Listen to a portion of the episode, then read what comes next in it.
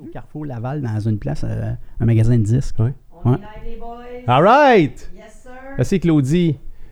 Mike, comment tu vas? Ça va bien? T'es en train de se parler de, de, de De t-shirt. Mon t-shirt de la planète Mars. Il est vraiment hot. Il est-tu, Ouais. euh, c'est un vieux t-shirt? Non, non, ça, ça je l'ai acheté en 2017 euh, à la boutique du. euh, de- je pense que c'était ma quatrième ou cinquième visite au, euh, au Centre spatial canadien en Floride. Ok, puis qui vient de là-bas. Ah oui, ça, c'est un vrai. là. C'est un vrai de C'est un vrai. vrai, là. Ça, j'étais en train de dire à Mike, euh, Claudie, je cherchais euh, hier, j'étais allé au. J'étais allé. euh, je suis allé chez Winners, puis j'avais déjà vu des t-shirts de la NASA. Hum. Puis là, hier, j'espérais en trouver un pour, euh, pour qu'on puisse se rendre. Hey, hey, pour le match show. un peu. Ouais, c'est ça. J'ai dit, hey, je vais être dans le concept, puis tout le kit. Ah ouais. Euh, J'ai pensé parce que moi, j'ai à peu près 8 camisoles avec De- euh. Pour de vrai? Ah ouais. Ah, mais Ah, t'aurais été beau en camisole, ça aurait été cool. Ouais, c'est ça. mais euh, je hey, je suis content de te voir. On- nous autres, ça fait, fait pas très longtemps qu'on se ça fait connaît. à peu près un mois qu'on se connaît. Ouais, on a.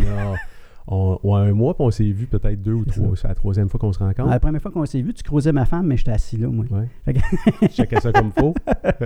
en fait, je l'avais pour moi tout seul. Elle est venue sur le show, euh, ça fait quoi? Mhm. Ça fait deux semaines, je pense. Ouais. Puis, euh, tu sais, euh, Caro, Caro, dans son histoire d'entrepreneuriat, tu sais, elle, elle parle souvent de toi. Il y a tout le temps, quelque part, il y a comme un conjoint en arrière qui supporte. Puis, euh, Ouais. tu sais, euh, toi, t'es là, puis euh, t'as Ben- t'as un emploi, puis, tu Ben, j'ai un bon emploi stable. Mais la, la petite parenthèse de ça, c'est que le move qu'elle a fait de vivre de sa passion, moi, je l'ai déjà fait quand j'étais plus jeune. Mhm. OK? Mais, euh, tu sais, moi, j'ai fait l'affaire inverse. tu. J'ai vécu de ma passion pendant un certain temps. Sauf que les, les conditions dans ces années-là faisaient qu'au niveau financier, c'était peut-être pas viable pour un gars qui approchait à la trentaine ou quelque chose comme ça. tu sais. À un moment donné, tu te dis c'est bien le fun d'avoir du fun, là. mais à un moment donné, tu te dis tu vas avoir un plus beau char. euh, quand tu vas amener ta blonde au resto, c'est autrement que chez Mike. Tu voudrais monter Ah dans ouais. le coche un peu. Pour avoir un appartement qui a de l'allure, puis Ouais. pas passer mes étés dans mon sleeping bag. tu sais. Fait que j'ai fait la vie de bohème, puis j'ai eu bien du fun pendant à peu près 13 ans. Puis après ça, je suis retourné à l'école, puis je me suis pris un, un deck en électronique industrielle. Mais j'ai vécu de ma passion pendant 13 ans, pareil. Fait que quand elle a soumis l'idée, j'ai fait, ouais, moi, je vais te backer là-dessus, c'est vraiment cool. Tu faisais quoi à ce moment-là? Tu dis tu vivais de ta passion. C'était quoi ta passion à ce De moment-là? l'âge de, de, l'âge de euh, 18 ans jusqu'à euh, 30 ans, j'ai fait du parachutisme. OK. Ben, ça faisait longtemps. là. Moi, j'avais 8-9 ans, puis je voulais sauter en parachute. Oh. j'ai gardé ça, sauf que ça prenait 16 ans minimum avec la signature des parents, puis 18 ans. Fait que euh, mon père m'a donné, pour mon fait, ben, mon père, ma mère m'a donné, euh, pour mes 18 ans, un, un saut en parachute, mon cours de, de premier saut en parachute. Puis moi, j'ai accroché, là, puis euh, fait que j'en ai fait, tu sais, je veux dire, je je me suis ramassé instructeur, je me suis ramassé ce qu'on appelle un grayeur de parachute. C'est comme un technicien pour réparer puis plier les parachutes de secours. là. On l'appelait ça un parachute de réserve, là, mais dans le fond, c'est un parachute de secours. C'est ta deuxième chance. Là. Fait que euh, j'ai fait ça pendant une couple d'années. tu sais. Euh, puis je faisais ça l'été, puis l'hiver, ben, moi j'ai commencé à faire du ski à 12 ans. J'ai commencé à faire du ski acrobatique à peu près à 13 ans et demi, 14 ans, puis j'en ai fait jusqu'à 24 ans. Ah ouais. Fait que j'ai fait, j'étais assez, assez casse-cou, puis tu sais, j'ai réussi une couple de fois à me le péter solide aussi. Là. Pas en parachute. En parachute, Ça il m'a jamais rien arrivé. Ben, il m'a jamais arrivé. pas Je là même pas viré un ongle. C'est tellement réglementé, puis tu sais, c'est le genre d'affaires que tu es tellement conscient que si tu fais une gaffe, ça va peut-être être la dernière que tu n'es pas mindé pour faire des niaiseries ben ben. Puis souvent, mettons, sur un centre, quand tu veux sauter en gang, s'il y en a un Yahoo qui veut faire des niaiseries, il va sauter tout seul. Parce que si tu ne l'embarqueras pas sur ton, sur, ton, ton équipe, ou si tu Mhm. veux, ou si ta gang, tu veux faire un son en groupe ensemble. C'est correct d'avoir du fun, mais il faut que tu sois discipliné dans ce genre d'activité-là. Fait que, ça pour dire que j'ai fait que j'ai vécu de ma passion pendant un bout. À un moment donné, rendu à 30 ans, j'ai regardé mon compte de banque. C'est le fun d'avoir du fun, mais pour les raisons que je te parlais tantôt, là, je, Ouais, je suis retourné à stabilité, l'école. puis tu Ouais, ouais. voulais, les ça. enfants, la Mais famille. ça, me- ça me fait bien plaisir d'aider Caroline à, à atteindre ses objectifs. Puis j'aime le concept là, de d'enseigner sur le web, puis de ne pas te limiter à ton euh, à ta, ta clientèle locale. si Mhm. C'est le fun s'ils peuvent en bénéficier. Mais c'est, c'est- le but, c'était pas ça. C'est vraiment de la francophonie au complet. là. Le, le- l'astronautique, Ouais. C'est, euh, c'est-tu, ça, tu- c'est-tu ta première passion, ta deuxième passion en termes Ah, de, passion? C'est une là, des intense, premières, là, ça. ouais. Ah oui. Parce que tu vois, je te parlais, mettons, en parachute, là, à, à 8-9 ans, à peu près dans le même temps. Moi, j'ai vu Neil Armstrong marcher la Lune live à- le 21 juillet 1969, à peu près 11 heures le soir, sur une TV noir et blanc, avec des oreilles de lapin, là, Ouais. avec des, des Des modes boules de SOS. Avec des boules de SOS au Ouais. bout, là, OK? Parce qu'on pensait que ça, ton signal rentrait plus, tu sais. Mais quand tu penses à ça en Mais attends, tu, 1969, tu là, dis live. Tu as vu ça, vu ça live, direct, là. pendant que ça se ben, avec un délai d'une couple de secondes. Oui, parce que là, tu sais, la semaine passée, tu me parlais d'un paquet d'affaires, puis ça m'a surpris. Tu m'as, glissé ça que c'était possible de retransmettre live euh, Dans en ces fait, années-là. la Lune jusqu'à la Terre. Là, on est des Ouais. années, c'est quoi, c'est 60, 1969. 69. En 1969. Le- attends un peu, là, il y a un délai. Il y a un délai d'à peu près juste le signal, là, mettons juste la transmission, parce que le, le signal de radio, ça voyage à la vitesse de la lumière. Fait que juste le délai de transmission, c'est à peu près une seconde et demie aller, puis une seconde et demie revenir. C'est quoi la distance entre la Lune et la Terre? C'est euh, En kilomètres? 240 000 milles, je ne me souviens pas en, kilomètres. Parce que moi, je suis de la génération qu'on a passé des systèmes anglais au système métrique. Hein. Puis surtout, le programme spatial, moi, surtout du côté américain, je le connais un peu, le, programme russe, mais surtout du côté américain, ça marche tout avec du système impérial. Fait que moi, dans ma tête, là, euh, j'ai de la misère avec les kilomètres, moi, puis les mètres en, en astronautique, parce que toute l'information que Non, tu mais tu à 400, probablement c'est 400, deux- c'est c'est à peu près 400 km. 400 000 kilomètres. 400 000 ouais, 400 kilomètres. 400 000 kilos en, en, en une seconde et demie. une seconde et demie. Fait que le délai sur la télé était de combien? Parce que Ben, là, l'affaire, j'imagine, c'est que ton signal, il prend une seconde et demie à se ça va à station. Il s'en va à station. Là, euh, il est ramassé par la NASA. Puis là, après ça, il faut qu'il retransmette ça. euh, il faut qu'il envoie le signal au, au réseau de TV. Le réseau de TV va le traiter d'une certaine manière parce que c'est pas le signal brut qui que tu reçois. Là. Tu reçois pas le signal. Sans ça, tu le recevrais direct de la Lune. Mais il y a du traitement. Fait que, mettons, là, il y avait peut-être, je sais pas, au moins 3, 4 secondes, 5 secondes de délai entre ce qui se passait et ce que tu voyais dans ta Mais TV. C'est live pareil. Non, mais puis on est quand même en 60 69. 69. C'est fou pareil parce que, tu sais, euh, euh, ça fait longtemps, 69. Là, ça fait, ça fait Ça fait 50 ans. fait Ça va faire ans. 50 ans cet été. Tu sais, euh, euh, on voit les années 50, tu regardes les vieux chars, tu ça. regardes Fait les là, je viens- radios. Je viens c'est- donner un hint sur mon âge. Ouais. J'avais 6 ans euh, en 69. Tu te rappelles de ça? Ben oui, comme si c'était hier. T'étais avec, avec qui avait? avec- J'étais, mon- tu regardais ça? Moi, je viens de Granby. Mon père louait un chalet à Roxton Pound. Il y avait un petit lac là, avec euh, un petit village de Roxton Pound à côté de Granby. Puis mon père, dans ces années-là, il louait un chalet tout l'été. Fait qu'elle a travaillé à Granby. Mais nous autres, moi, ma mère et mon frère, on passait l'été au chalet. Puis euh, on était sur la véranda du chalet avec la TV noir et blanc, avec les oreilles de lapin, comme je te disais. On était toute la famille. Je- Mon, mon frère, le plus jeune, je pense pas. Il avait comme deux ans, lui, fait que lui, il devait pas être là. Mais il y avait ma tante Monique qui était descendue de l'Alberta pour venir nous visiter, puis elle, elle aussi était là. Fait qu'on était tous, c'était mon père, ma mère, moi, ma tante Monique.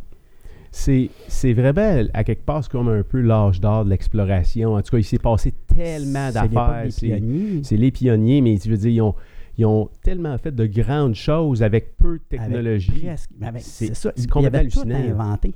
Juste la salle de contrôle, là, il faut que c'est inventé à partir de zéro. Jamais personne n'avait fait ça. Tu sais, je veux dire, dans le fond, le programme américain, il a commencé à peu près en l'an 1958. C'est là, là- ouais, c'est là que la NASA a été fondée. Mhm. Avant, ça s'appelait le National Advisory Council on Aeronautics, NACA. Mhm. Puis en 58, ils ont comme mergé avec ce qu'ils appelaient le Space Task Group. Fait qu'ils ont mergé les deux ensemble, puis c'est devenu le National Aeronautics and Space Administration. Fait que tout ce qui a rapport avec l'espace, que ce soit habité, astronomie, les sondes non habitées, c'est tout géré par la NASA. C'est un- une grosse boîte scientifique aux États-Unis. Puis, à cette époque-là, je veux dire, de voir de tes yeux vus là, en m'a direct. marqué, là. Ah, Non, mais ça devait être marquant. C'est, probablement, un, c'est probablement un des moments les plus, les Ouais. plus importants de l'histoire de l'humanité. À quelque part, là, tu le vois de tes yeux. là. vie à moi. Parce qu'à un moment donné, ça allume des affaires. T'avais, euh, t'avais quel âge, tu dis 6 ans? 6 ans. Six on, on- on regardait toutes des. Moi, je me souviens, il y avait une émission avec des marionnettes qui s'appelait Physique Salle 5. Je sais pas si tu Oui. Bon, Oui. Ben, tu sais, moi, Physique Salle 5, c'était bien le fun, mais c'était des marionnettes de la science-fiction. Là, c'est de la science-fiction, elle devenait de la science-réalité solide. Là. Tu sais, le gars, on le voyait marcher sur la Lune, puis il rebondissait parce que la gravité est six fois moins forte que Ouais, sur la Terre. ouais. Fait que t'as- il mar- tu marches pas comme. euh, le, le saut d'astronaute pèse, pense, que c'est 300 livres en gravité terrestre. Là, tu divises ça par 6, fait comme s'il pesait 50 livres sur la Lune. C'est tu sais. incroyable. Pour ça que tes Ah ouais. même, mais t'essaieras de faire ça avec 300 livres de stock sur le dos. Ce ça. qu'ils ont diffusé à ce moment-là, c'était, une émission qui était longue ou euh, c'est, quoi tu as Oui. vu? Qu'est-ce que tu te rappelles avoir vu? Ah. t'as- l'alunissage? Tu as vu l'alunissage? Euh, mais on ne l'a pas vu live parce qu'il n'y avait pas de caméra encore sur la Lune. Et il faisait des simulations. Mhm. Puis, aussi, il, fait que, il y avait comme des. euh, Puis c'était avec des modèles réduits. C'était pas comme aujourd'hui, des, des animations par ordinateur. OK. Il prenait des modèles réduits comme j'ai, Ouais. là, tu sais, puis il avec des fils, puis il faisait simuler un, Mais toi, ce que tu as vu, c'est- c'est- c'était quoi? Tu Ce dis qu'on quand a j'ai- vu- on a vu de- en direct, là. Ben, pardon. on recevait les, euh, les gens, la NASA recevait du data, puis ils euh, ils ça au réseau de, de télévision. À partir de ça, il y avait des commentateurs qui avaient un peu de connaissances scientifiques puis euh, techniques, que eux autres, ils, ils faisaient la vulgarisation, si tu veux. Puis au Québec, il y avait deux, les deux plus populaires.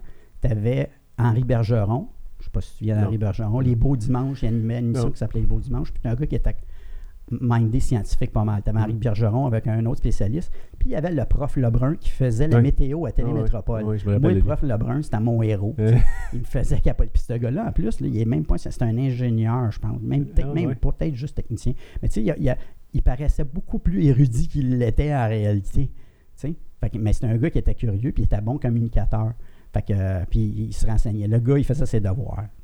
Fait que moi, c'était mes, mes deux. Henri Bergeron, puis euh, le prof Lebrun, là, ça, les autres, ils m'ont fait triper solide. là. Mais qu'est-ce que tu as vu en direct? Ce qu'on a vu, ben, t'avais, eux autres, ils commentaient l'alunissage. Puis. euh, C'est ça, fait que tu as vu l'alunissage en direct? Non. On le voyait pas. On voyait pas. Mais on, on- on recevait le data, puis eux autres, ils commentaient parce qu'ils recevaient le data de la NASA. Sauf que, une fois qu'Armstrong euh, s'est préparé pour sortir, il est sorti partiellement. Je peux te le montrer sur mon, euh, mon petit module. Là. Bon. Ici, là, ça, c'est le portique. Comment s'appelle ce module-là? Ça, c'est le module lunaire. OK. C'est avec ça qu'ils sont, allés sur la Lune. Fait que, il a ouvert la porte, puis là, à côté, ici, il y avait une petite poignée, il a tiré là-dessus. Cette porte-là, c'est ouvert, puis il y avait une caméra qui pointait sur le, Oui, sur, Sur l'échelle. On la voit souvent, cette image. C'est ça. Ben, c'était une caméra qui était montée là-dessus puis qui pointait sur l'échelle. OK. OK? Fait que ça, ça a été les premières images qu'on a reçues. Ça, les images, ils sont rentrés parce que la NASA avait bâti un système de communication autour du globe. Euh, tu en avais une en Australie, des grosses, grosses antennes de 100 pieds et plus. Là, Ouais. OK? Fait que, il y en avait une, parce que ce que tu veux, c'est même si la Terre tourne, tu vas avoir une couverture de 360 degrés. Fait que tu vas avoir une antenne à peu près à toutes les 120 degrés, right? Hmm.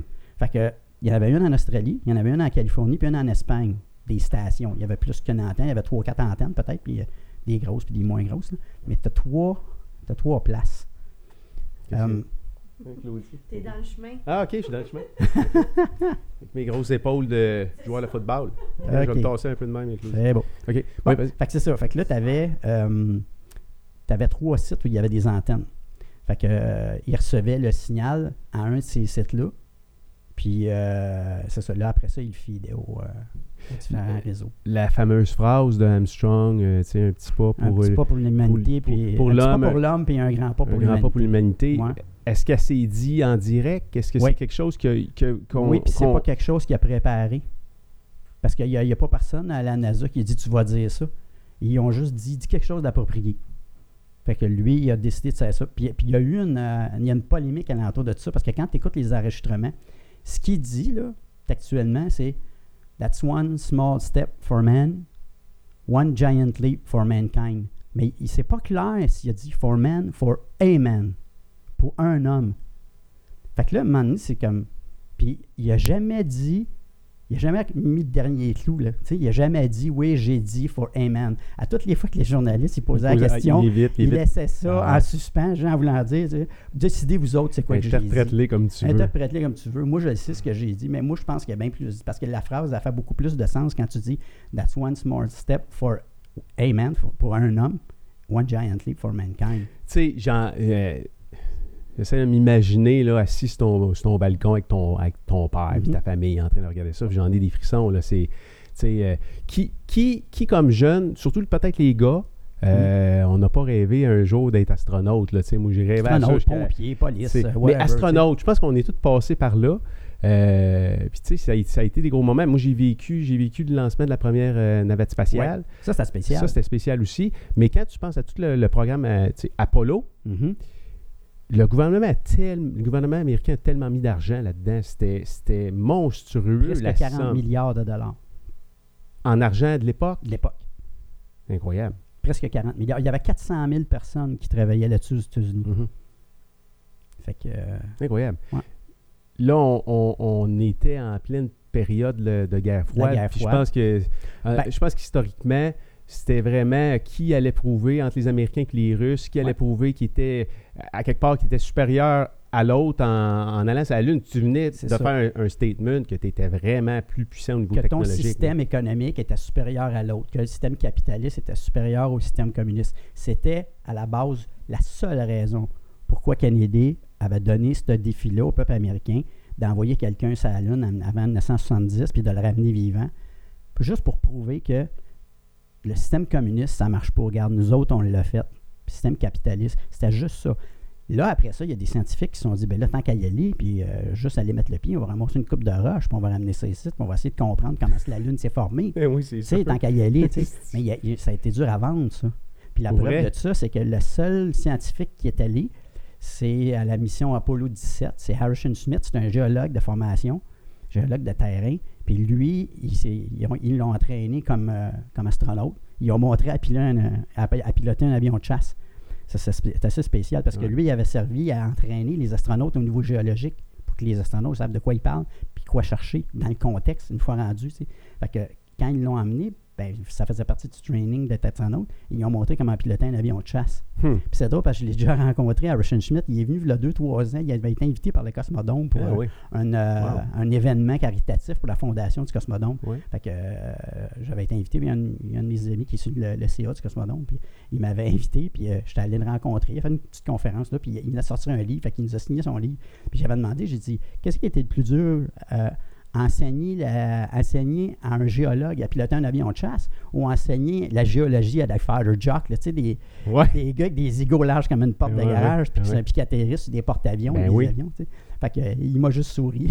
C'était une bonne question. C'était pas C'était une bonne question. Fait qu'on peut dire, quelque part, euh, que la NASA a été créée beaucoup plus dans un, un esprit de, de, de de, ben, propagande, puis d'idéologie. Mais d'exploration aussi. La NASA. Toi, je te parle, moi, là, on parle du programme Apollo. Oui. Parce que ça a été créé à, ce moment-là, euh, la NASA. Ben, en 1958. C'est ça. C'est ça. Mais, euh, mais la, NASA, comme telle, elle a été créée pour euh, développer, centraliser des ressources pour développer l'exploration spatiale, que ça soit habité ou non avec des sondes robotiques ou des humains ou whatever. Mais à la base, c'était ça. Là? Sauf que pour Kennedy, lui, l'exploration, il s'en balançait pas mal. Ça, ça, a été un bon prestige. une question de prestige. Oui, oui, oui, non, puis là, on est dans la grande course aux armements à ce moment-là. Parce que là, on, est dans la période après la, Deuxième Guerre. Puis tantôt, c'est drôle parce que je te demandais, ben, c'est quoi cette fusée-là? ça, c'est le lanceur Sputnik. Je ne sais pas si Claudie peut l'avoir. Je ne sais pas si Claudie, tu vois ça. Ça, c'est le lanceur c'est la fusée R-7 soviétique. C'est le lanceur du premier satellite, le premier objet construit par les humains qui a été mis en orbite. C'était juste une boule un petit peu plus grosse qu'un ballon de basket avec quatre antennes, puis ça faisait bip, bip, bip. C'est tout ça. Mais les Américains, là, quand ils ramassaient le bip, bip sur la radio, là, ils ont pogné les solide. Parce qu'ils se disent, s'ils sont capables de mettre un objet de même en orbite, ils sont capables de nous envoyer des bombes par la tête. En fait, ce que tu me disais tantôt, c'était ça. C'est un missile, ça. C'est un missile. En fait, c'est toute cette course à l'armement-là nucléaire a, joué un facteur super important dans l'exploration euh, spatiale, à quelque part, parce que les fusées ont été développées dans, dans le but d'amener un ogive probablement chez le voisin. Puis on s'en est servi par la suite, mettre des, toutes sortes de bébites à l'intérieur de ça, puis explorer euh, pour, un, pour une boule la grosseur d'un ballon de basket, c'est un petit peu overkill. c'est clair. ça, c'est à quelle grosseur, ça? Ça, ça doit avoir à peu près peut-être 120, 130 pieds de hauteur, quelque chose comme ça. Fait que c'est vraiment overkill. 130 pieds de hauteur. Ben, la fusée Saturn V avec laquelle sont allés sur la Lune, je, dis comment, quelle hauteur? c'est à 121 mètres. C'est 363 pieds de, hauteur. 300 pieds de hauteur. 300, soit trois étages, parce que quand. Le, but, c'est que si. Parce, puis, puis je te dirais qu'il y a 80-85% du poids, c'est juste du fuel. Parce que le problème, quand tu vas envoyer quelque chose dans l'espace, c'est la masse. La gravité, c'est fort en maudit. La main nature est venue garder avec elle. quand tu veux envoyer quelque chose en dehors de l'atmosphère, tu as besoin d'avoir de la puissance solide. Fait que c'est pas pour rien que le, module lunaire, là, il y avait des parties, regarde, c'est ça, je l'ai emmené, je te vais montrer ça chez nous. Ça, là, ça ressemble à du papier d'aluminium. Mais tout l'étage de descente, le premier étage en bas, là, Qui est la partie ici, là. La partie gold, là, Toute la partie gold de ça, là, c'était couvert avec ce matériel-là ici. Ça, c'est un de mes amis qui travaillait à l'Agence spatiale canadienne qui m'en a eu un petit morceau. Fait il y avait à peu près 3-4 épaisseurs de tout ça qui recouvrait ça. OK? Puis c'est juste du tubing en aluminium. Fait c'est une question de poids. Fait que ta fusée Saturn 5, là, elle a comme c'est comme à peu près peut-être 85% euh, de la masse qui est juste du fuel. Wow. OK? Puis ça pèse. C'est ouais, c'est ça. ça c'est fiolé au total, c'est euh, 6,5 millions de livres. 6,5 millions de livres. De livres. Ouais, 6,5 millions Fait de que t'es livres. assis sur une gigantesque Une bombe. bombe. Ben. Frank Borman, qui était le commandant d'Apollo 8, avait déjà dit que une fiolée, là, hein, prête pour décoller, là, c'est l'équivalent d'une petite bombe atomique. C'est pour ça que les journalistes, le, la- le site de presse, c'est le l'endroit le plus près que tu peux aller lors d'un lancement quand tu vas au Kennedy Space Center. Tu peux pas aller plus proche que ça.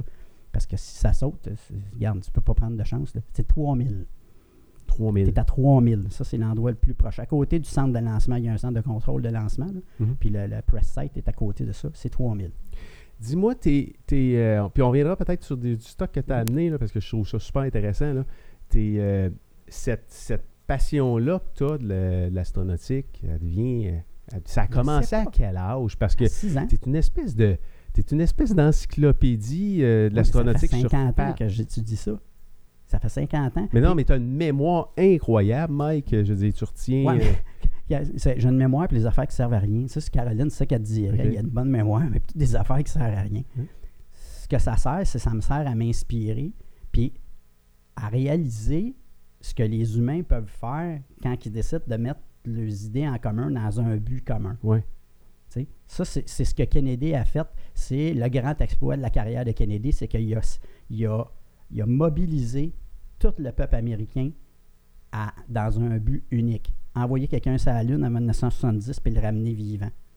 Puis c'était pas juste les 400 000 qui travaillaient sur le programme, c'est tout le monde parce que il faut que tu réussisses à convaincre tes, euh, électeurs Mhm. Que ça vaut la peine de dépenser cet argent-là, parce que dans ces années-là, il y a du monde qui aurait aimé bien mieux qui dépense ça. Tu avais des gros problèmes au niveau racial aux États-Unis, puis des choses de même, des problèmes sociaux, puis euh, au niveau de la santé, puis tout. Fait que cet argent-là, pour certaines personnes, elle aurait, été beaucoup plus pratique pour régler des choses ici. Sauf que quand tu dis ça, un des, un des, des choses géniales à propos du programme spatial, c'est les retombées qui sont ici. Parce que, tu sais, le 40 milliards, là, ils les ont pas emmenés avec eux autres sur la Lune. là. Non. Ça a été dépensé aux États-Unis puis un peu partout avec leurs Ouais, partenaires. puis au Canada, il y a eu des, il y a eu des, tu sais, il y a eu des films qui ont été, qui se sont créés. euh, les, pattes, les pattes du LEM, les- les- le train d'atterrissage, les quatre pattes du LEM, ils ont été fabriqués chez Héroux à Longueuil. Mhm.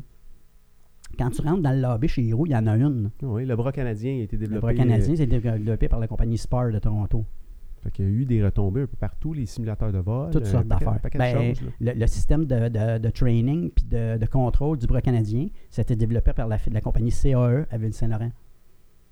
Quand j'ai travaillé, moi, 5 ans chez CAE, puis il y avait encore un space, un département space. OK.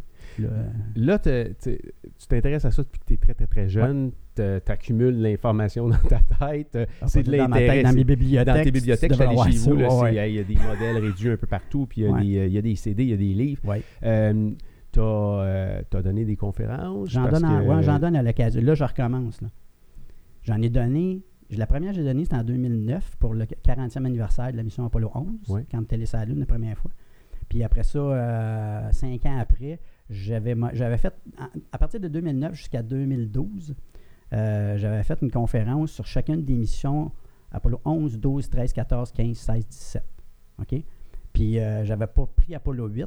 À mon avis, elle était aussi importante. Là. Puis euh, cette année, c'est le 50e d'Apollo 8. Mais il y a 5 ans, j'avais monté un Apollo 8, puis je l'avais donné juste à mon club d'astronomie à Laval. OK? Fait que je n'avais pas été plus loin que ça avec Apollo 8. Mais là, cette année, vu que c'est le 50e, j'ai prospecté un peu. Là, Là, il y a- au mois de septembre, il y a eu le congrès de la Fédération des astronomes amateurs du Québec à Mirabel. Ouais. Salut ma gang du club de Mirabel, mais puis la ma gang de Laval aussi. là. Euh, fait que j'ai fait. Là, il y avait des membres de à peu près tous les clubs d'astronomie au Québec. J'ai prospecté un peu. Là. Puis tu vois, là, j'en ai donné une à, à Mont-Tremblant mardi passé. Mardi prochain, j'étais au club de Mirabel. Là, j'ai une entente avec euh, le Cosmodome pour le 50e d'Apollo 11. Euh, ça, ça va être durant la, le 24 heures des sciences, le 11 puis le 12 mai.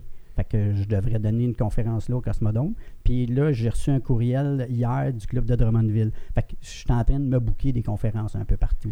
euh, Il y a sûrement des conférences avec des jeunes là-dedans. As-tu, as-tu des groupes de Oui, jeunes il y en a. Mais les clubs d'astronomie, c'est dommage. hein? C'est beaucoup des, gens plus vieux. âgés, là, mettons dans Ouais. 35-40 en montant. Ouais, ouais. En bas de ça, tu n'as pas beaucoup de ça. de Mais l'astronautique, les, les, les machines, les fusées, ça, ça attire quand même des jeunes, non? Ben moi, tu vois, moi, j'ai deux jeunes adultes. OK? J'en ai un de 18 ans et un de 21 ans. Puis ils sont intéressés par les technologies, mais comme des utilisateurs. Ça ne les intéresse pas de comprendre comment ce qu'elle fonctionne. Ton touchscreen, là, moi, là, dans mon temps, là, dans mon temps, je parle comme si j'avais 70, là, mais les touch, un touchscreen, ça n'existait pas, ça. Tu sais, le fait d'être capable d'avoir une commande dans une, patente électronique ou, ou euh, informatique, tu touches l'écran. Ça fait pas longtemps, ça, qu'on non, non. ça. Ça fait maximum quoi, une quinzaine d'années. On prend, on prend pour acquis on prend pour acquis la technologie qu'on a actuellement comme si elle était en place depuis des, des, décennies. L'iPhone a 10 ans, je pense qu'il y a 10 ans. Le touchscreen doit, doit, être à peu près au même moment. Puis on, oublie à quel point, euh, à quel point, euh, tu sais, il y a plein d'affaires qui nous entourent. Je n'allais pas avec moi mon téléphone. Qu'on n'avait pas il n'y a pas longtemps. Mais comme je te disais, j'avais vu une photo un sur mon fil de Facebook qui avait passé, puis il y avait quelqu'un qui avait pris le temps de mettre sur sa table de cuisine toutes les bidules qu'il y a dans un téléphone. Une caméra vidéo, une caméra photo, un enregistreur, un dictaphone, euh, un, un, dans le temps, un Walkman, tu sais, là, pour écouter de la musique, un Walkman. un GPS. Euh, un GPS. Des tapes à mesurer, euh, un, électronique, un, électronique un, agenda électronique. Un niveau. Moi, j'ai un niveau, c'est à mon temps. Toutes ces affaires-là. Il y avait tout mis ça sur une table. Puis tu dis ça, là, ça rentre. Quand mon téléphone, j'ai 128 gigs de mémoire. C'est un mini ordinateur. Puis, euh, regarde, il y a ça, à Start, ça. Il appelle plus ça un téléphone, il appelle ça un mobile. C'est même plus un téléphone. Parce qu'il n'y a pas grand. Moi, mes, mes gars, en tout cas, c'est bien rare quand je les appelle, ça les gosse. Il aimerait mieux que je les envoie un SMS à la place. C'est même plus un téléphone. Ça, c'est le côté pernicieux, je trouve, que la technologie, c'est que ça déshumanise nos relations un peu. au lieu de s'appeler, pourquoi on, on, va échanger 15 SMS quand, dans une conversation de 4-5 minutes, on aurait pu tout régler tout de suite? On peut s'écrire pour finaliser la patente, mais si on a affaire à négocier de quoi ou à, se parler pour organiser quelque chose, pourquoi on ne peut plus s'appeler? Ça, je trouve ça spécial un peu ça déshumanise les communications un petit peu. Moi, je trouve que les courriels, dans le temps, j'ai commencé à travailler euh, avec des courriels, ça a job, là. Euh, moi, ça me mettait en maudit parce que c'est la plus belle affaire, fait traîner à longueur, une affaire que tu ne veux pas régler. Mm-hmm. Fait que tu fais juste envoyer une partie de la réponse, puis là, t'attends. Là, le gars, il dit Ouais, OK, ouais, mais là, il t'a envoyé une question, tu y réponds. Il t'a envoyé une question. Tu peux faire ça longtemps, jouer au ping-pong de courriel. Là, oui, c'est clair. Tandis que si on s'appelle, on va se faire un meeting, puis dans 30 minutes, tout va être réglé. Ça, c'est le côté plate, je trouve, de la technologie. Puis, tu sais, les choses changent vite aussi, de plus en plus vite. Mais ce que je trouve le fun, c'est euh, de faire réaliser aux, kids ou à des ados comment les choses qu'ils ont actuellement n'existaient pas il n'y a pas de ça longtemps. Puis qu'est-ce qu'on devait utiliser pour arriver à peu près aux mêmes fins? C'est, je veux dire, eux autres, ça les impressionne beaucoup, beaucoup. Tu sais, un téléphone à roulette ou euh, euh, ah une, cabine téléphonique, un Walkman, euh, un Walkman une, pagette. Une, pagette. C'est pas si longtemps que ça, une pagette. C'est ah quoi cette affaire-là? Donne une pagette à un ado ici. Il faut que tu trouves un téléphone. Ben oui, mais gars, j'en ai un téléphone dans ma main, moi. sais. Mais ça, par exemple, euh, ça, c'est le beau côté de la technologie, parce qu'il n'y a pas juste des côtés négatifs, on s'entend. Là. Ça, un, un, téléphone, c'est un outil, ça. Un couteau, là, tu peux faire un super bon super avec ça, puis tu peux tuer quelqu'un aussi. Hein. Mm-hmm. Tandis qu'un téléphone, c'est la même affaire. Tu peux faire des affaires complètement débiles avec ça. tu peux faire. Tu peux mettre la, la, la, chenoute dans quelqu'un avec aussi si tu veux. c'est toi qui décides c'est quoi t'en fais de l'outil. Mais un des beautés, je trouve, d'Internet, parce que moi, tu sais, je n'ai pas 80, mais quand même, tu sais, j'ai quand même au-dessus de 50 ans. Fait que j'en ai plus de fêtes qui me restent d'après moi. Tu fait qu'à un moment donné, tu, tu tombes dans la philosophie un peu. Là, tu commences à regarder en arrière et tu dis, ah, ben, j'ai vu des affaires. puis je parlais de ça avec quelqu'un l'autre fois. Je, je, me sens privilégié d'avoir vécu l'époque que j'ai vécue parce que j'ai vu justement l'avancement de l'exploration spatiale en sciences, en technologie. J'ai vu la naissance d'Internet, moi. En 1980, il n'y en avait pas d'Internet. Moi, j'ai eu mon premier ordinateur rentrant au cégep en 1993.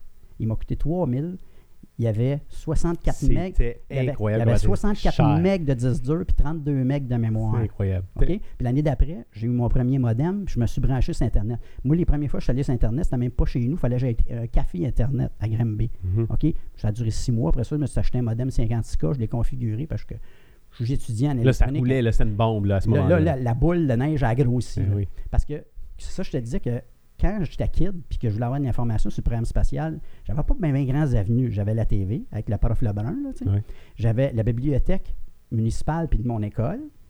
tu pouvais écrire à NASA puis t'envoyer un paquet de stock. Ah oui? Ah oui, même, même si c'était un petit Canadien, il t'envoyait une enveloppe avec des, de la document en anglais, par exemple. Des dépliants, puis un paquet des de dépliants, des photos. Euh, t'envoyais ah, un paquet d'affaires. Mais là, à Star, là, avec Internet, là, moi, là, tu sais, on parlait des modèles réduits, là. Je pense comme en, en 97 ou 98, pour le fun, je suis allé au magasin d'OB où j'achetais mes modèles réduits quand j'avais 12-13 ans. Pardon. Euh, euh, à Granby, c'est un petit magasin, c'est le principal à Granby. Fait que juste pour le fun, je passe en avant, on va aller voir. C'était le même propriétaire, il est encore là. Puis là, je jasais avec, puis euh, ça, c'est le vaisseau de commande Apollo, là, cette affaire-là. Ça, c'est à l'échelle 1,72. Mais il y en a un beau, la compagnie Revel américaine, il en font un à l'échelle 1,32. Il est à peu près long de même. Fait que là, j'ai fait comme. Puis, tu sais, j'étais au cégep, j'avais pas beaucoup d'argent, j'étais célibataire, tu sais, j'avais bien du temps. Fait que je dis, on va être donc pour le fun m'en bâtir un juste pour le kick.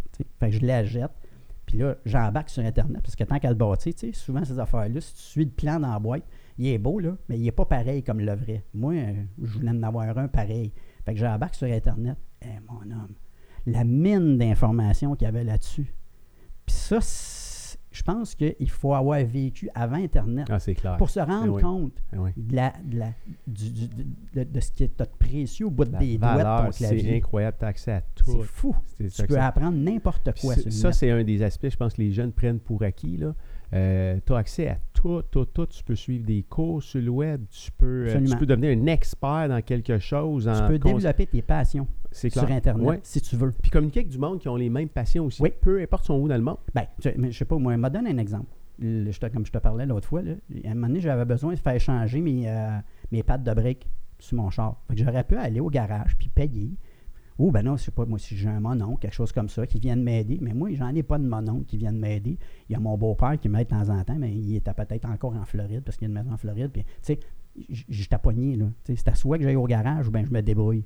Ben, je suis allé sur YouTube, puis j'ai trouvé un tutoriel qui expliquait comment démonter le caliper. enlever la roue, je suis capable, mais tu sais, démonter le caliper, enlever les pads, mettre des nouveaux pads, de remonter le caliper, puis prendre mes breaks, puis tu sais, là, faire la job. Fait que là, je me suis installé tranquillement un beau petit euh, après-midi de printemps, là, puis avec mon laptop à côté de moi, puis là, je faisais pause, puis je faisais telle étape. puis là, je repartais, je faisais pause. Ben, j'ai démonté mes calipers, j'ai changé mes pattes de briques, je les ai remontées avec YouTube à côté de moi. Oui, c'est sûr. Tu sais, c'est comme, il faut juste être débrouillard un peu. Tu sais, puis être conscient que cherche au moins, essaye, avant de dire je suis pas capable, ou ben non, ça marchera pas. Cherche un peu. Tu vas être capable de trouver. Puis si ça marche pas, mettons, si le tutoriel se passé, ben, il y a des forums, puis là, il y a plein, tu sais, les humains en général, moi je pense que les humains en général, on est bon. C'est de la manière qu'on est élevé des fois qu'on prend des drôles de tournants, tu sais. Fait que tout le monde veut aider tout le monde. OK? Fait que si tu envoies sur un, tutoriel de mécanique, mettons, puis tu dis, ben moi, j'ai un tel sorte d'achat, j'aimerais ça changer mes pattes de briques tout seul. Comment qu'on fait ça? Tu ne créeras pas ça, le nombre de, réponses que tu vas avoir. C'est clair. C'est clair. Surtout quand c'est dans tes passions en plus. Ben, c'est ça. de l'information avec tout le monde. Y a-tu des, euh, y a-tu des groupes euh, Facebook sur, euh, sur l'astronautique au québécois? Ça existe-tu? Euh, québécois, je ne sais pas. J'ai jamais vraiment cherché. Parce que, tu sais, veux, veux pas, Internet, c'est comme mondial. Hein? Ouais. Fait que, on dirait qu'à cause que. Puis moi, je suis parfait bilingue.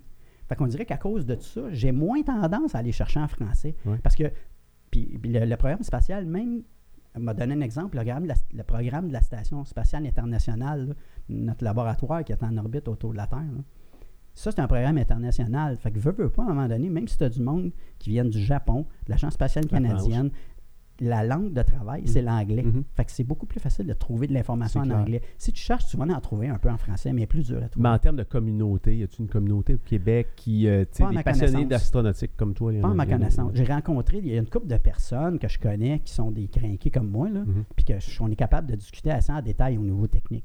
Mais je te dirais, là, c'est deux doigts de la main que je les connais, là. C'est sur les, dix doigts de la main, les doigts de la main. C'est dix doigts de la main. Mm-hmm. Au niveau que, je, moi je suis là-dessus, là, il n'y en a pas beaucoup. Mais aux États-Unis, par exemple, il y a des forums là-dessus. Puis je sais qu'il y, a un, euh, y a un groupe sur Facebook. Mais c'est drôle parce que j'ai jamais pris le temps de. Moi, je suis un weareux, je vais avoir des affaires. Mais Mais j'ai jamais pris le temps vraiment de fider ça. Parce qu'on a toutes des oreilles de malade, on a nos familles, nos amis, puis tout. Mm. Fait que tu sais, t'installer sur un clavier puis écrire quelque chose, ça prend du temps quand même. C'est clair. C'est clair. Fait que, euh, mais moi, ma contribution, c'est quand je trouve, mettons, un article intéressant, ou bien que j'ai une conférence qui s'en vient, ou que quelque chose que je pense qu'il vaut à peine d'être partagé, bien, je vais le partager sur ma page Facebook. Là, tu vas, euh, en tout cas, on a commencé à en parler ensemble, là, on, va commencer bientôt à avoir des, euh, des shows, des événements qui vont être organisés avec des jeunes. on est en train de travailler, là, Sébastien est en train de travailler avoir des gens d'entente avec les maisons des jeunes pour aller donner mhm. des formations là, les broadcaster, puis tout le kit. Là. Fait que moi, je pense que tu as un sujet. Puis, tu sais, je t'en ai parlé, là, tu me dis que c'est quelque chose que, qui serait le fun à faire peut-être ensemble avec les jeunes. Moi, je pense mhm. que c'est un sujet, l'astronautique, surtout présenté comme ça. Là, voici ce qui se faisait avant, voici ce qui se fait maintenant. Euh, que les jeunes réalisent euh, à quel point la technologie, elle a, avancé. Et, je pense que c'est un sujet qui va les intéresser beaucoup, beaucoup. Les retombées du programme aussi, c'était bien intéressant les sautes de pompiers. En 1964 ou 65, les Américains ont perdu trois astronautes d'un incendie d'un pad. La fusée n'a même pas décollé. Là. Ils ont perdu trois gars. Dans la mission Apollo? Euh, oui, Apollo 1. le premier test du module de commande en orbite terrestre, la, première version du module de commande. Ils ont eu des problèmes, puis le feu a poigné dans, dans, du filage en dessous des sièges, puis ils ont perdu les trois astronautes. OK? Suite à ça, il y a eu un. C'était au, décollage? Non, non, non. Même pendant, un, test, euh, deux semaines à peu près avant la date prévue de décollage. Ah, oui. Puis euh, on pourrait en parler en détail, mais on mm-hmm. n'aura pas le temps là. Mm-hmm. Mais il y a. Le problème avec les jobs risqués, c'est que des fois, quand ça va bien, tu tombes complaisant un peu. Tu sais, comme, tu t'assis sur tes lauriers, puis tu regardes, ça va bien notre affaire. Tu sais. Mais c'est parce qu'à un moment donné, là. tu oublies la, notion de danger, là. La bébite de danger, elle vient te mordre dans le ah mollet. À un moment donné, pour te rappeler que, regarde, c'est dangereux, qu'est-ce que tu fais. C'est comme le parachute, même affaire. Même affaire. Même affaire. Ah oui. Moi, il y avait quelqu'un qui m'avait déjà dit en parachute il y a deux sortes de parachutistes. T'as des parachutistes téméraires, puis euh, des vieux parachutistes. Mais t'as pas de vieux parachutistes téméraires. Puis quelqu'un qui m'avait dit aussi, euh, un autre des instructeurs, il m'avait dit apprends par les erreurs des autres parce que tu vivras jamais assez vieux pour toutes les comètes. Hein. Fait que tu. Fait que le, où je m'en allais avec ça? En fait, on parlait, on ah parlait des, Oui, puis on parlait. on parlait tu étais en train de m'expliquer qu'il y avait eu un feu dans le module de commande? Il y a eu un feu dans le module de commande. Puis ils ont tout reconstruit la. puis là, une des améliorations qu'ils ont faites, c'est qu'ils ont, ils ont trouvé un tissu fait à base de fibre de verre. C'est comme du fibre de verre tissé. Ça s'appelle du Nomex. Aujourd'hui, les pompiers puis les pilotes de course, ils ont des sauts en Nomex. Oui, des cagoules aussi, je Ça, c'est des, ouais, ça aussi, c'est des retombées directes la grosseur des appareils. Exemple, une caméra de télévision. Moi, quand j'écoutais le Capitaine Bonhomme, quand j'avais 10 ans, là, ben, de temps en temps, tu, tu, tu une caméra, c'était quasiment gros comme un frigidaire. Ben, pour être capable d'emmener ça dans une cabine d'Apollo, là, euh, les, les, les, premières caméras VHS qu'on a vues, c'était à peu près cette grosseur-là. C'était à peu près la grosseur, mettons, de deux, deux, deux boîtes de souliers, mettons. Fait que tu pognes de quoi qui a de la grosseur d'un frigidaire mm. quasiment, puis tu ratisses ça, la grosseur de deux boîtes de souliers. Un gros toaster, là, à 8 toasts. Exactement. Oui. Fait que c'est à peu près cette grosseur-là. C'est incroyable. Aujourd'hui, ça rentre dans un. Tu sais, je veux dire, on a. Je sais pas, il est où mon iPhone, là? Euh, Il y en a un là. là. mademoiselle Mademoiselle? Est-ce que vous pouvez me passer l'iPhone, s'il vous plaît? Merci. Juste me le passer. Juste le passer. Merci. Euh, aujourd'hui, ça. Ça rentre là-dedans. Ça rentre là-dedans. Moi, j'en ai un, là, il y a 128 gigs de mémoire. Pense deux minutes, là. Tu me parlais de ça l'autre fois. La mission, toute la mission, ou je sais pas trop, c'est 14 ou euh, c'est quel Apollo qui se sont rendus sur la Lune? Ben, la première, c'est Apollo 11. Ils sont allés avec 11, 12, 13. Tout le monde a vu le film. Mhm. Ça n'a pas marché. Ils ont fait le tour de la Lune, ils sont venus. 14, 15, 16, 17. Parle-moi de la grosseur des, ordinateurs qu'il y avait à ce moment-là, ah, comparé à, ben, ça aujourd'hui. Il y a des gens qui ont la misère à croire. La puissance des ordinateurs. C'est plus puissant que ça. Bon. ça, c'est plus puissant, en fait. Dans un iPhone, tu vas avoir, mettons, 64 ou 128 gigs de mémoire de storage. OK? Euh, pour storer du matériel dans, l'ordinateur de bord du, des vaisseaux, du vaisseau Apollo, là, que ce soit le module lunaire ou le module de commande, parce que c'était comme en deux parties. Le, module de, le, module de, commande restait en orbite autour de la Lune, puis le module lunaire descendait. Ah, alors, juste, juste pour euh, ça, ceux qui connaissent rien, là, ou qui connaissent ça, pas grand-chose, ça, c'était installé à l'envers dessus? Ça, c'était... Ça, c'était caché dans, dans, le top de la fusée, dans une espèce de garage avec des panneaux là, qui se séparent. Puis ça, c'était par-dessus, au décollage. Après que tu as rallumé le moteur, tu rentres en orbite autour de la Terre, puis tu rallumes le moteur. Bon. Tu rouvres le garage, ça, ça va virer de bord. ça va venir se plugger ici. Il y en a deux qui partent là-dedans et qui s'en vont là-dedans. Mm-hmm. ben, une fois rendu en orbite lunaire, je te parle. Ils vont faire le voyage tous les trois dans le module de commande. Une fois rendu en orbite lunaire, quand ils se préparent à descendre, il y en a deux qui passent de là, qui rentrent là-dedans. Il y en a un qui reste là-dedans en orbite autour de la Lune, puis il attend les deux autres. Tu vas descendre avec ça sur la Lune. Puis une fois que tu es prêt à repartir, l'étage, tu as, deux moteurs. Il y en a un ici, qui est le moteur de descente.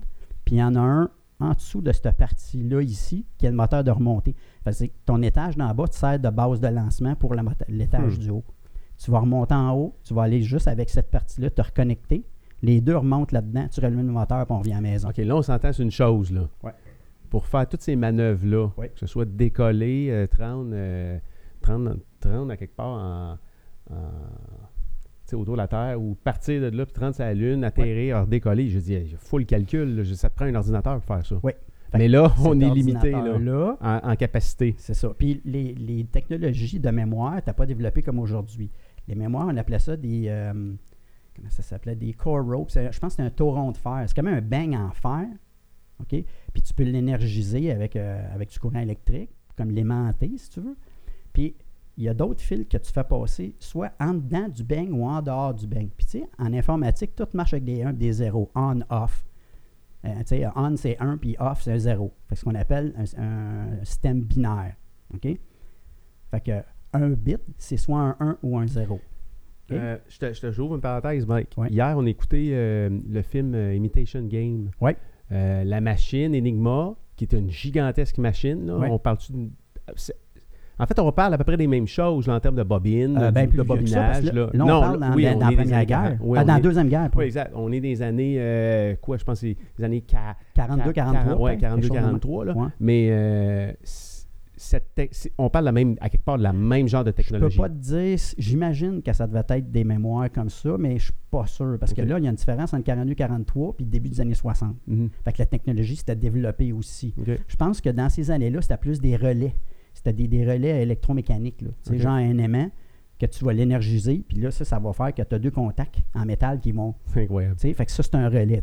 Mais le- moi, ce que je te parle dans l'ordinateur du vaisseau Apollo, c'est que tu as comme un, un bang en fer, OK? Puis il y a une façon de l'énergiser. Je ne suis pas un expert là-dedans, là. mais quand tu l'énergises, tu as des fils qui passent en dedans ou en dehors. S'ils passent en dedans, c'est un 1. Si ton fil passe en dehors de ce petit bang-là, c'est un 0. OK? Fait que dépendamment de la, la- la- la séquence ou de la configuration de ces, ces petits bangs de fer-là, c'est ça qui va déterminer tu sais, euh, ton Le- information, comment est-ce Ou qu'elle est le programme, Le programme. qui va être utilisé. Exactement. C'est ça que je te montrais, la photo. Il y avait des madames chez Ray- la compagnie Raytheon aux États-Unis qui fabriquaient les modules de mémoire de 32 K de mémoire. Pas 32 MB, pas 32 GB. 32 K. Ça, c'est 32 000 bits. 32K, c'est 32 000 bits. Euh, attends c'est, Oui, euh, oui, oui. 32 000 octets, excuse. 32 Ok. 000 octets. OK. OK, un octet, c'est 8 bits. Si on veut y aller technique, là, je ne veux Ok. pas perdre personne, là, mais. Fait que tu as 32 000 octets. Puis, sauf que le programme, il est ici, bit par bit, dans les petits bangs de fer. Tu as une plaquette avec des bangs de fer de fixer. Fait que là, tu as deux madames qui sont installées avec une espèce de rack, puis ils ont la plaquette en avant d'eux autres, il y en a une de chaque bord. Puis là, il y a une machine électromécanique avec une espèce de cercle. Puis ça, ça dit, bon, ben regarde, le prochain passage de ton fil de cuivre, là, il va être ici. Fait que là, tu passes le fil de ce bord-là en dedans, ça c'est un 1. La prochaine passe, l'autre bang à côté, c'est un 0. L'autre bang à côté, c'est un C'est 0. incroyable. L'autre bang, c'est un 1. Fait que les deux madames, ils sont assis en face de l'autre avec la plaquette de mémoire, avec les bangs, puis ils tissent littéralement le programme dans la plaquette. Puis là, si c'est pas tissé dans le bon ordre, tu peux carrément faire. Tu Ne de pas faire- le fil que Ouais, tu c'est t'es- que tu t'es Le trompé. programme, il marche pas ou il marche tout Tu pognes la croche. plaquette. D'après moi, là, je-. J'en connais beaucoup, mais j'ai jamais travaillé pour Raytheon.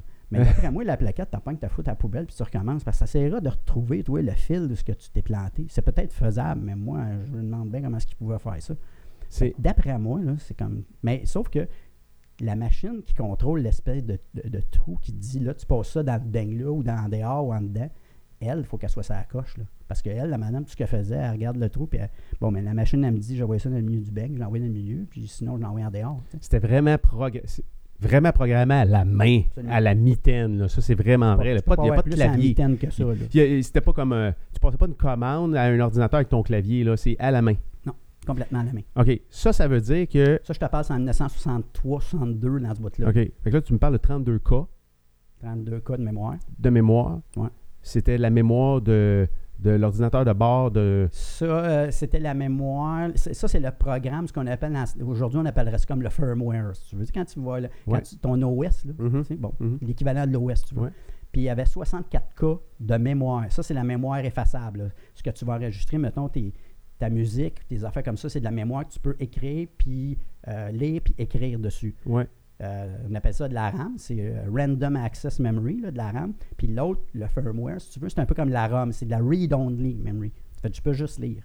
Ça, c'est comme le programme qui sert d'interface entre le matériel puis, toi, là.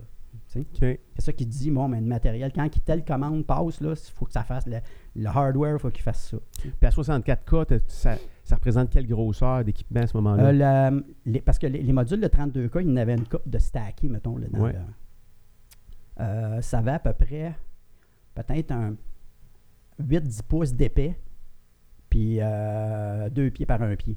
Incroyable. OK? Puis là, il y avait une interface avec un petit écran avec des. Euh, pas des écrans cristaux liquides, là, avec des LED, là, des, des, des, affichages à, 8 segments, comme on l'a déjà vu. Là. Mm-hmm. ça s'appelait le, le DSKI. Le DISKI, c'est Display. Qui, display Keyboard, Display, en tout cas, c'est un autre, moi je me souviens, puis je l'avais pris en note, mm mais il appelait ça le DSKY, c'est DSKY. C'est comme l'interface de programmation. Parce que le programme, étant donné qu'il n'y a pas beaucoup de mémoire, ce qu'il faisait, c'est qu'il programmait, mettons, le programme de check-up avant de décoller. Après ça, quand il était prêt à décoller, il, il loadait manuellement. Il y avait des commandes à rentrer dans l'ordinateur. il loadait manuellement la partie du programme qui sert à décoller, la partie du programme qui sert à, en orbite, à rentrer en orbite terrestre, Ouais. non, attends un petit peu. Bien, là, la partie du programme qui sert quand tu es en orbite. Quand tu es prêt à rallumer le moteur et t'en aller à la Lune, parce que là, un moment donné, tu rentres en orbite, tu es autour de la Terre à 17 500 000 à l'heure. Là, tu es en orbite. OK? Si tu ralentis, tu vas redescendre. Si, tu remontes ta vitesse, tu t'en vas. OK? Tu vas sortir. Fait que c'est un équilibre entre la vitesse et la gravité qui veut te ramener à 17 500 000 à l'heure. Tu me suis jusque-là? Oui. Bon, si tu veux repartir, il faut que tu rallumes le moteur à la bonne place. Au bon moment. Au bon moment, à la bonne place, pour que quand tu vas te ramasser à un point précis, tu vas être rendu à peu près à 25 000 milles à l'heure.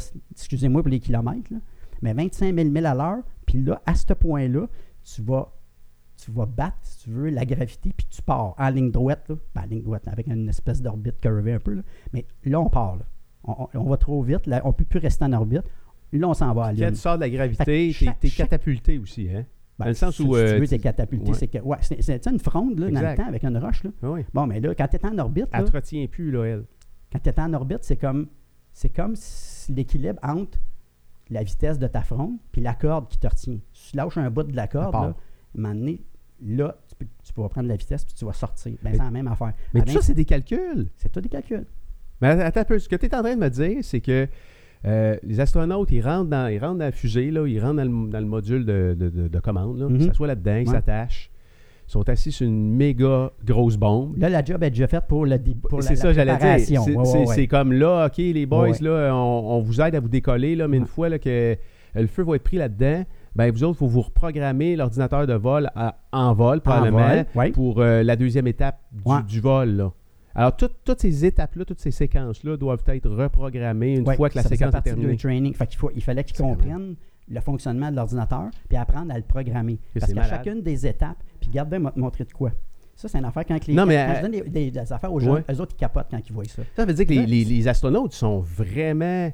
Quelque part, c'est des surhumains, c'est des, brains, là. Je veux dire, c'est. David Saint-Jacques, l'astronaute canadien, il va décoller le 3 euh, décembre. Là, il s'en va passer, je pense, euh, peut-être six mois dans la station internationale. OK? Ce gars-là, tu regarderas son pedigree. Là. Va chercher sur Internet, tu regardes son pedigree. Lui, il était médecin urgentologue, je pense.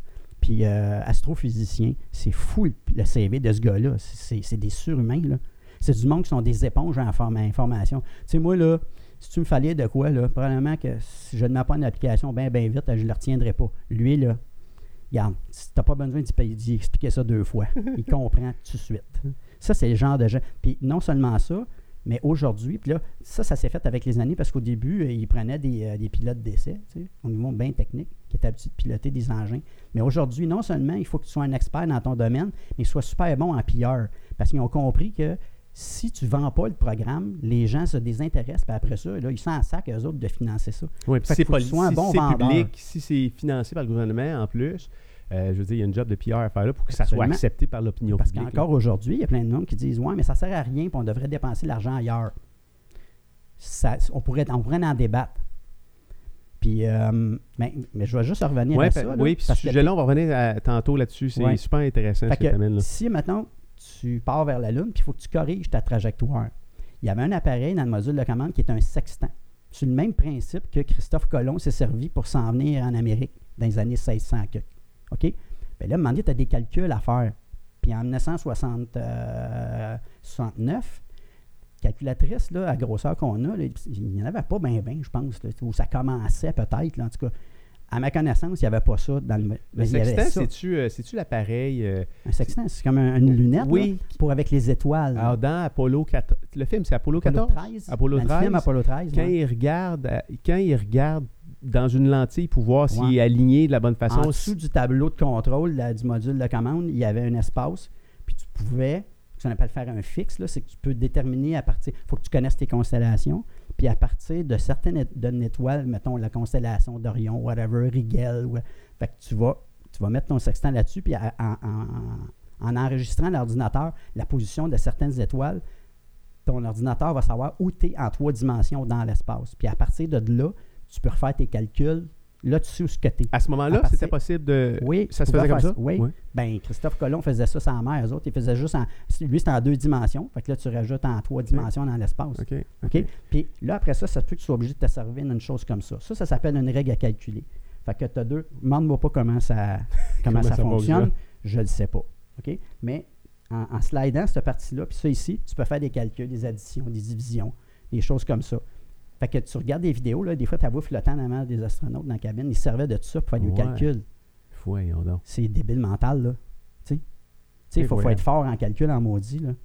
Puis là, moi, ce qui me fait fasciner, c'est que les gars, ils servaient de ça pour s'en aller sur la Lune. Puis des fois, là, je vais aller, mettons, à l'épicerie. Puis là, euh, je vais acheter quelque chose.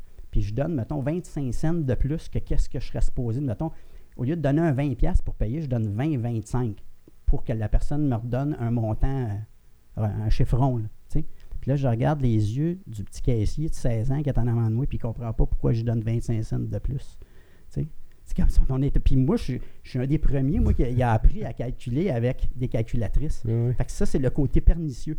C'est que si la machine, elle travaille pour toi, ton cerveau devient paresseux. puis tu n'oses pas, pas le, le, pratiquer. Le cerveau, c'est comme un muscle. Il faut que tu s'en pratiques pour le garder en forme. C'est clair. Fait que si, tu es rendu, que tu comprends pas comment ça se fait que je te donne un 25 cents de plus pour être capable d'avoir 13 pièces au lieu de 12,75, là, ben euh, on utilise peut-être notre cerveau à d'autres choses. C'est ça. C'est sûr. Mais, euh, on parlait de 32 cas tantôt ou 64 cas. Juste pour mhm. revenir là-dessus, là, euh, si tu compares ça à un, 64 gigs aujourd'hui, mhm.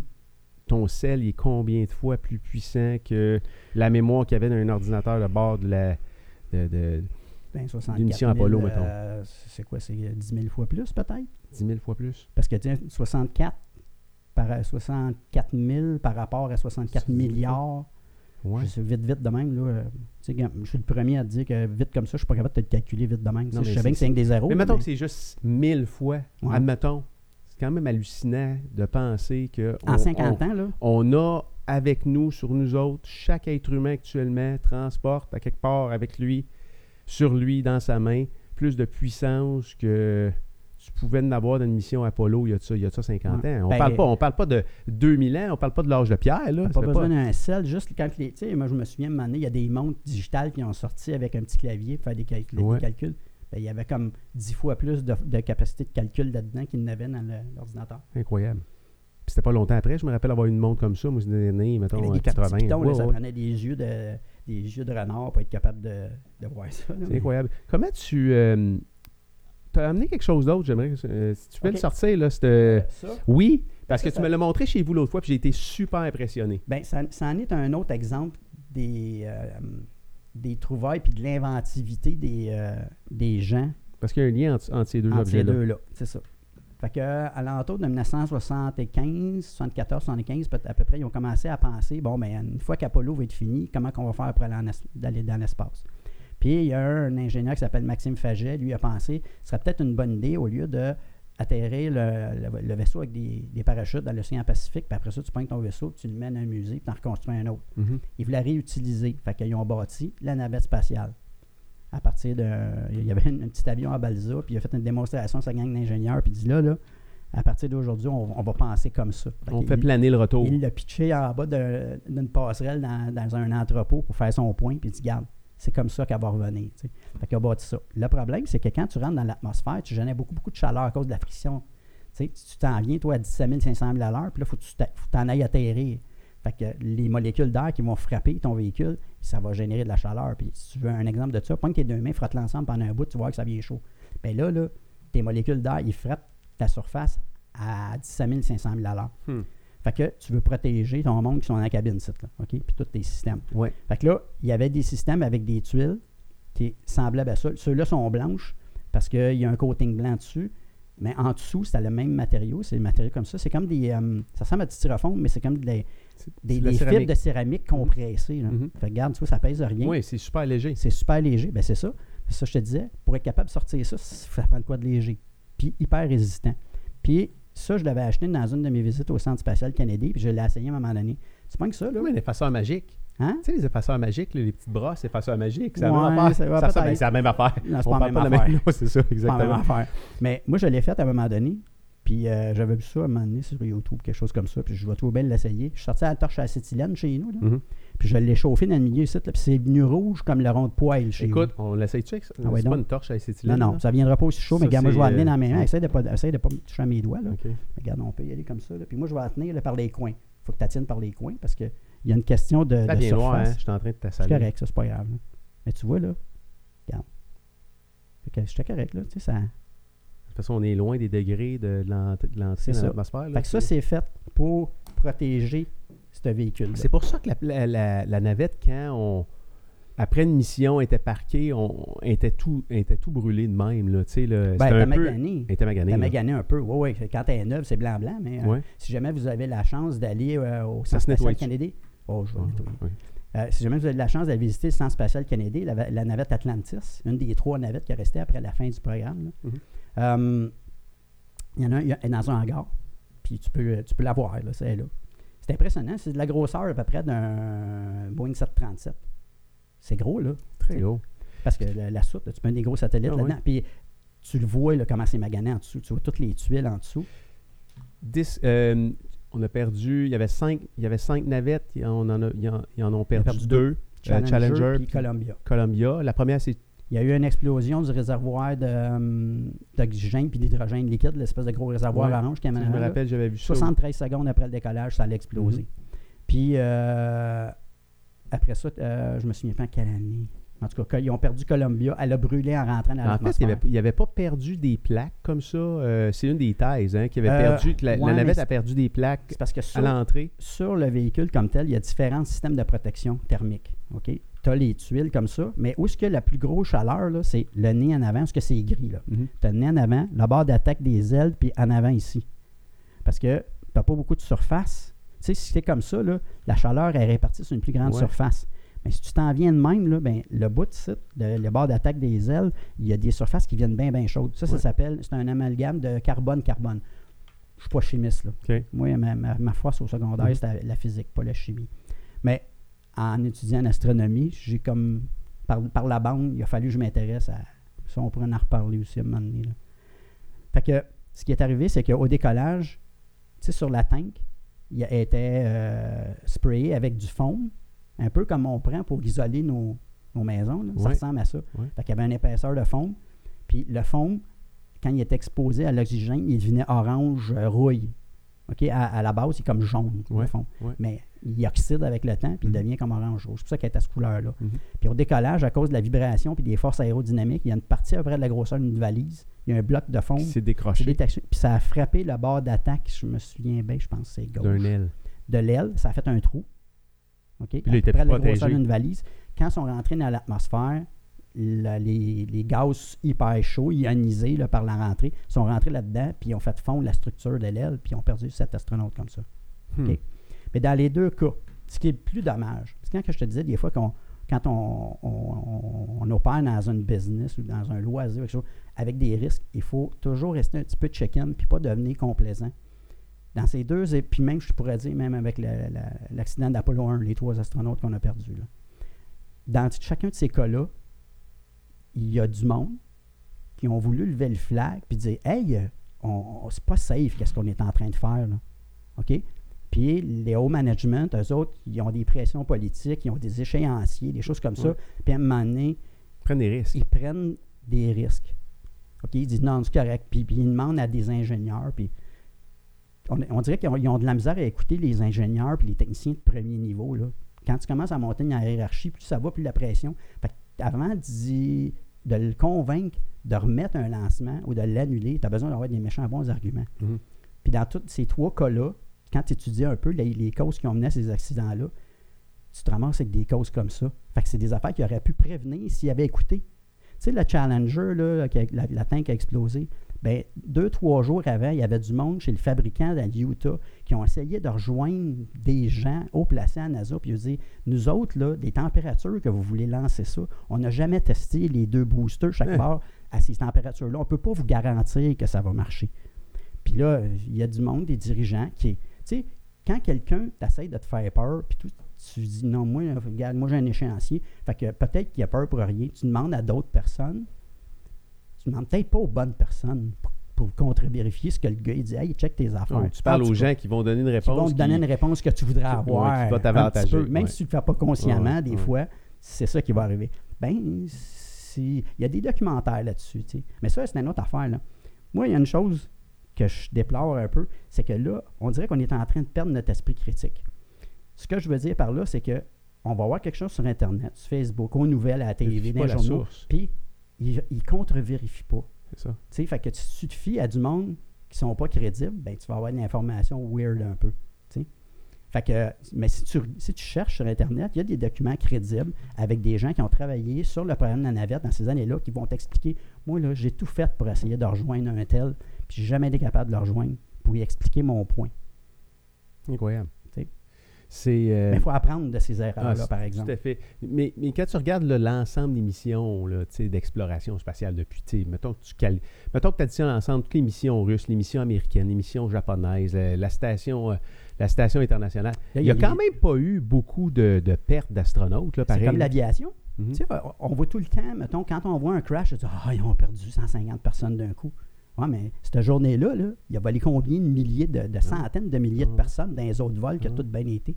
les humains, à un moment donné, on n'est pas parfait. Puis, euh, à un moment donné, il y a des vérifications que tu as beau essayer de suivre les procédures, puis euh, ta cédule de maintenance.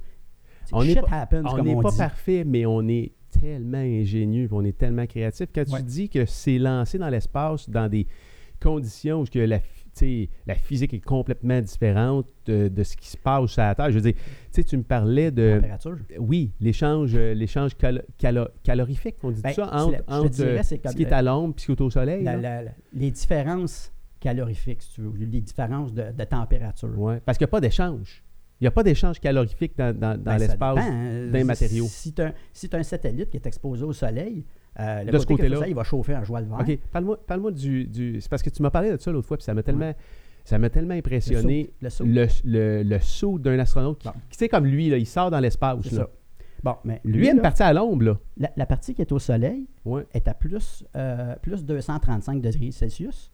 OK? Puis la partie qui est à l'ombre est à moins 235 degrés Celsius. Ça, dans ce saut-là, il y a à peu près 21 couches, si je me souviens bien. Il y a 21 couches. Puis une des couches, c'est une espèce de, tu sais, des combinaisons là, qu'on, va en ski, là, les long mhm. john, là, tu sais. Une combinaison full body avec des petits tuyaux, OK, qui sont cousus là-dessus. Puis dans son backpack, il y a une pompe qui va faire circuler du glycol pour faire un échange de température, hmm. OK, pour réguler la température dans le soute. Parce qu'il n'y en a pas à l'extérieur. Non. Nous autres, là, ce qui fait qu'on est capable de, mettons, même quand il fait plus 35 là, de, euh, l'été, là, OK? Je ne sais pas si tu as déjà été à une place à plus 35, 7, plus 35 dans le désert, là. Dans, le désert, là, et il fait chaud en joie le vert. C'est pas humide, mais il fait chaud en joie le vert. Parce qu'il n'y a pas toute la, couche d'air humide qui va comme répartir, régulariser un peu, puis égaliser. Il y a un échange de chaleur puis de fret là, un peu. Là, Tandis que là-dedans, il n'y a pas d'air. Là. Fait que ce que tu reçois en lumière puis en chaleur, c'est direct.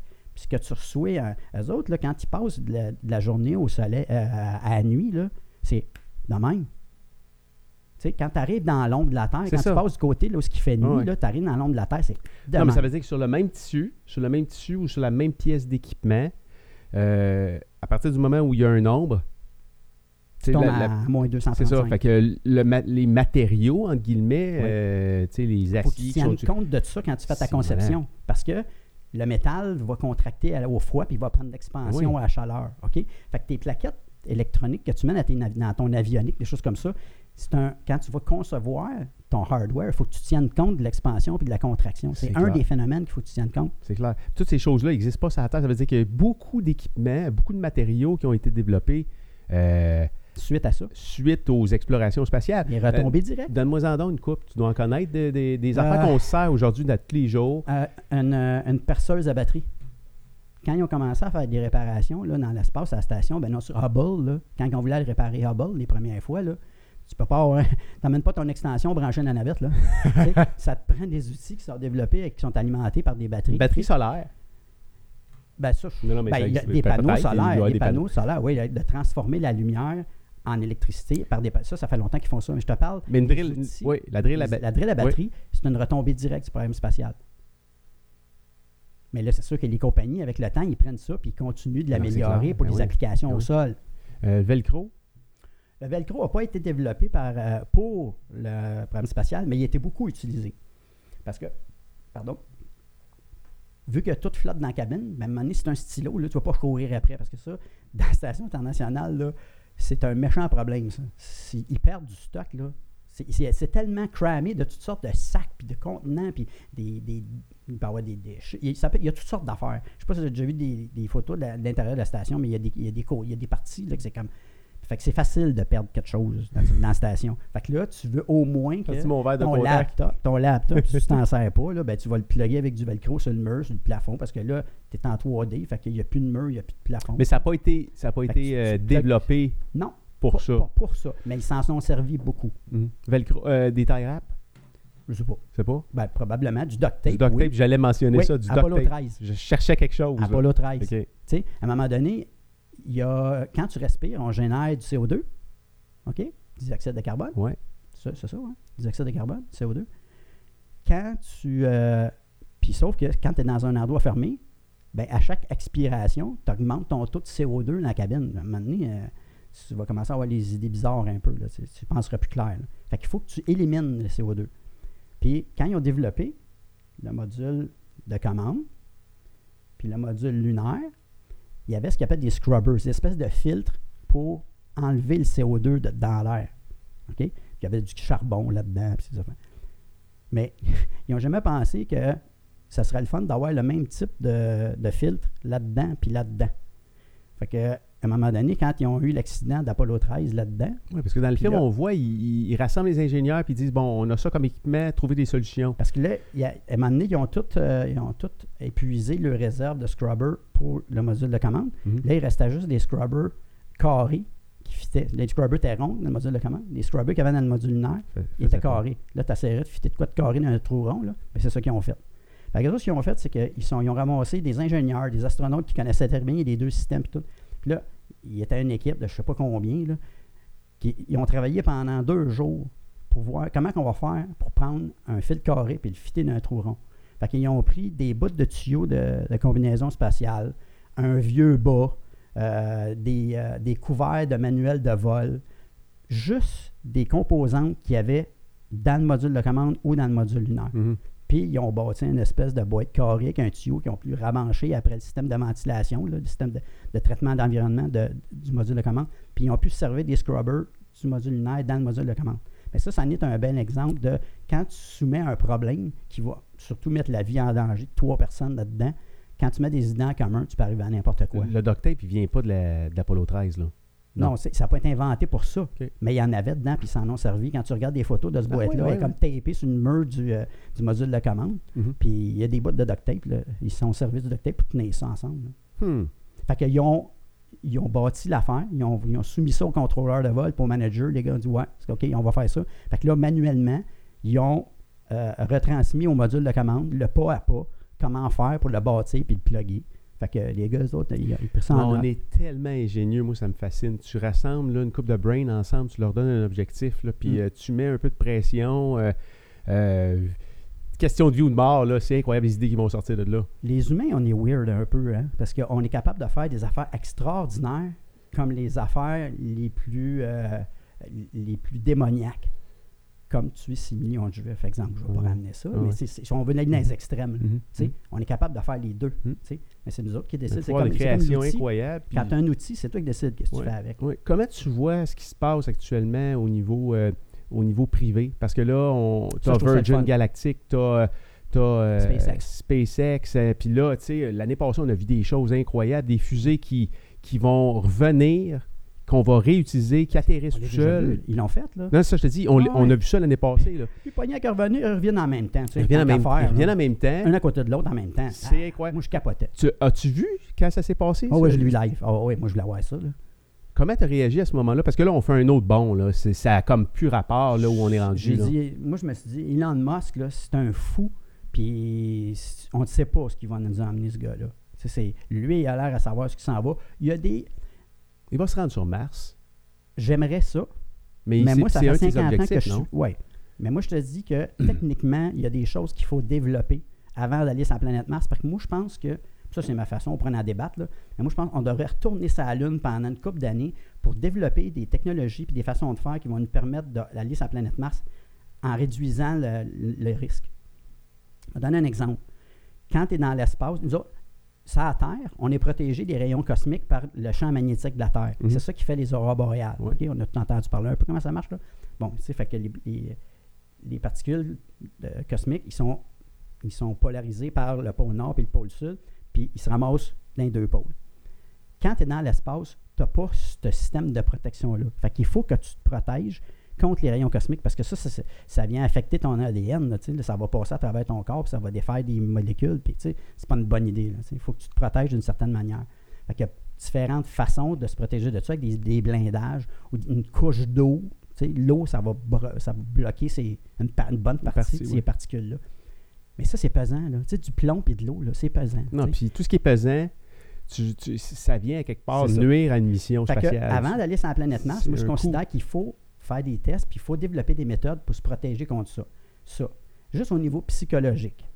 Quand tu es sur la Lune, puis que tu regardes la Terre à l'autre bout, à, 240 000 ça a l'air de la Terre encore pareil, tu sais. Puis jamais tu veux, tu veux triper, si tu veux savoir un peu comment est-ce qu'ils sentaient les astronautes sur la Lune, le uh-huh. prochain coup que tu vois la Lune, sors dehors, puis tu es capable de la cacher en arrière de ton pouce. Ben là, imagine-toi que tu es debout sur la Lune, puis ta planète, là, tu peux la cacher en arrière de ton pouce. Tu te sens loin de chez vous, pas à peu près. Là, quand tu es sur la planète Mars, ça fait, mettons, quatre mois. Tu la vois plus. Tu vois juste un petit point lumineux bleu. Carl, Sagan, le grand scientifique des années 70, le grand vulgarisateur américain, il avait déjà parlé de la Terre comme a pale blue dot. C'est un petit point bleu pâle perdu, là. OK? Fait que, juste au point de vue psychologique, là, puis Là, si tu es, avec, mettons, cinq autres personnes, il faut que tu t'entendes avec ces cinq personnes-là. Puis là, à un moment donné, si la pression monte, là, on, on, a tous vécu, à un moment donné, je sais pas, on s'en va en camping pendant trois semaines. Après une semaine, il y a du monde qui commence à tomber ses nerfs un peu. Je chez vous pour savoir qui fait la vaisselle. T'imagines-tu quand tu es à l'autre bout Ça, ça en est une chose qu'il faut Il faut, faut, que tu choisisses les bonnes personnes. Euh, c'est plein de détails comme On est capable de le faire. Actuellement, technologiquement, on est capable de le faire. Ce qui empêche peut-être encore ça, c'est les coûts.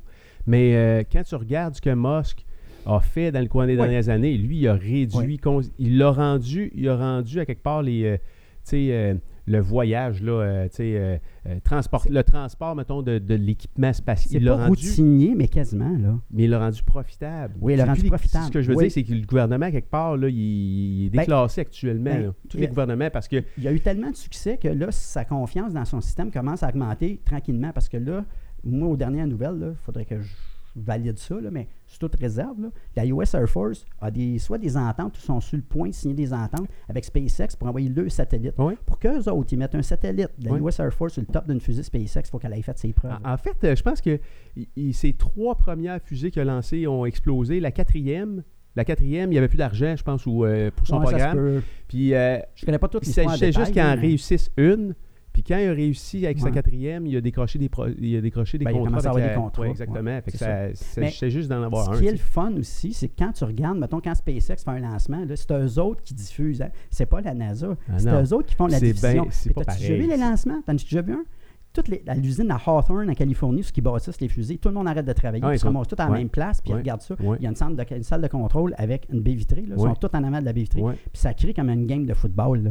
Puis tu regarderas l'âge du monde qui travaille là. Ah, c'est pas jeunes. du monde de 50 ans. C'est tout du monde de, entre 25 puis 30, 40 ans, mettons. Il y en a en, en- Ça travaille Il y en a en jeans là-dedans, puis ils ont du fun, puis tout le kit. Ils ont comme la mentalité Google un peu, dans l'espace de travail, le fun, pas juste Oui, puis travailler. il s'approprie le projet. Je pense que c'est peut-être une façon que euh, moi, ce que trouvé, que son staff s'approprie les projets, puis euh, ça, Les gens sont engagés quand ils sentent qu'ils sont utiles à quelque chose, puis qu'ils sont valorisés dans leur job. quand, quand il, a, il a ramené, quand, euh, ces fusées ont atterri pour la première fois à Mosque, là, Mhm. il filmait, le- il filmait les équipes au sol. C'était incroyable de voir la réaction de tout le monde. C'était fou. Puis là, ils sont rendus qu'ils atterrissent leurs fusées Ouais. Là, a- sur des barges en plein milieu de, le- c'est en plein milieu de l'océan. milieu de C'est- l'océan. C'est mon gars, là. Ça- Ouais, Ça n'a pas de juste, bon sens. juste tenir la barge à la bonne place, c'est sans nécessairement juste de tenir la barge sur un spot précis pour que ta fusée pense deux minutes. Là. Puis elle s'atterrit direct dans le de milieu, contrôle. là. Ça prend un système de contrôle pour la maintenir en place, ta Mm. barge. Il ne faut pas qu'il y ait des trop grosses vagues, on s'entend. Là. Mais c'est juste ça. C'est déjà un exploit en soi de garder cette barge-là à la bonne place en attendant que la fusée. Puis là, la fusée, ça vient, elle se pose dessus, tu pognes, tu vas cleaner un peu, tu remplaces une coupe d'affaires, puis on repart.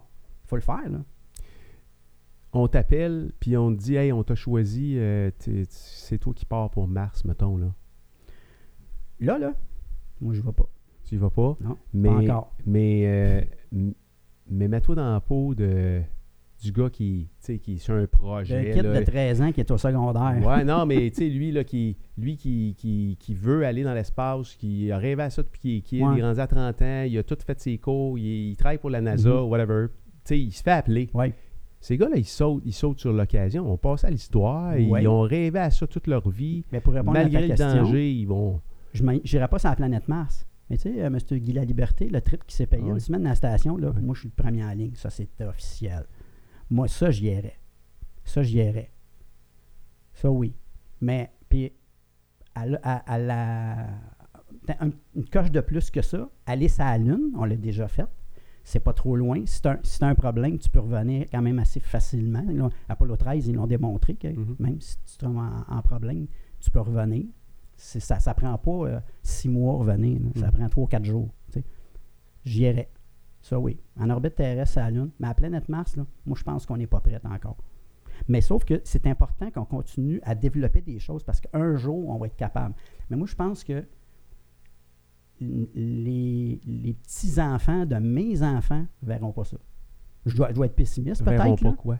Le premier humain mettre la, le pied sur la planète Mars. Les petits-enfants de mes enfants ne verront pas ça. Tu penses que c'est si loin que ça? Moi, je pense. Pourquoi? Parce que l'affaire aussi, c'est que ça prend un commitment du gouvernement puis au niveau du financement. Puis là, le problème, c'est comme souvent ceux qui sont les deux là-dedans, c'est soit les Russes ou les Américains. Puis les Américains, là, une fois que ton président il a fait deux termes, là, c'est out. Fait que tu as comme huit ans pour implanter de quoi de bien, bien solide pour que si le prochain il embarque, là, il ne pourra pas le canceller. si si loin que ça, si loin que ça. Oh, oui.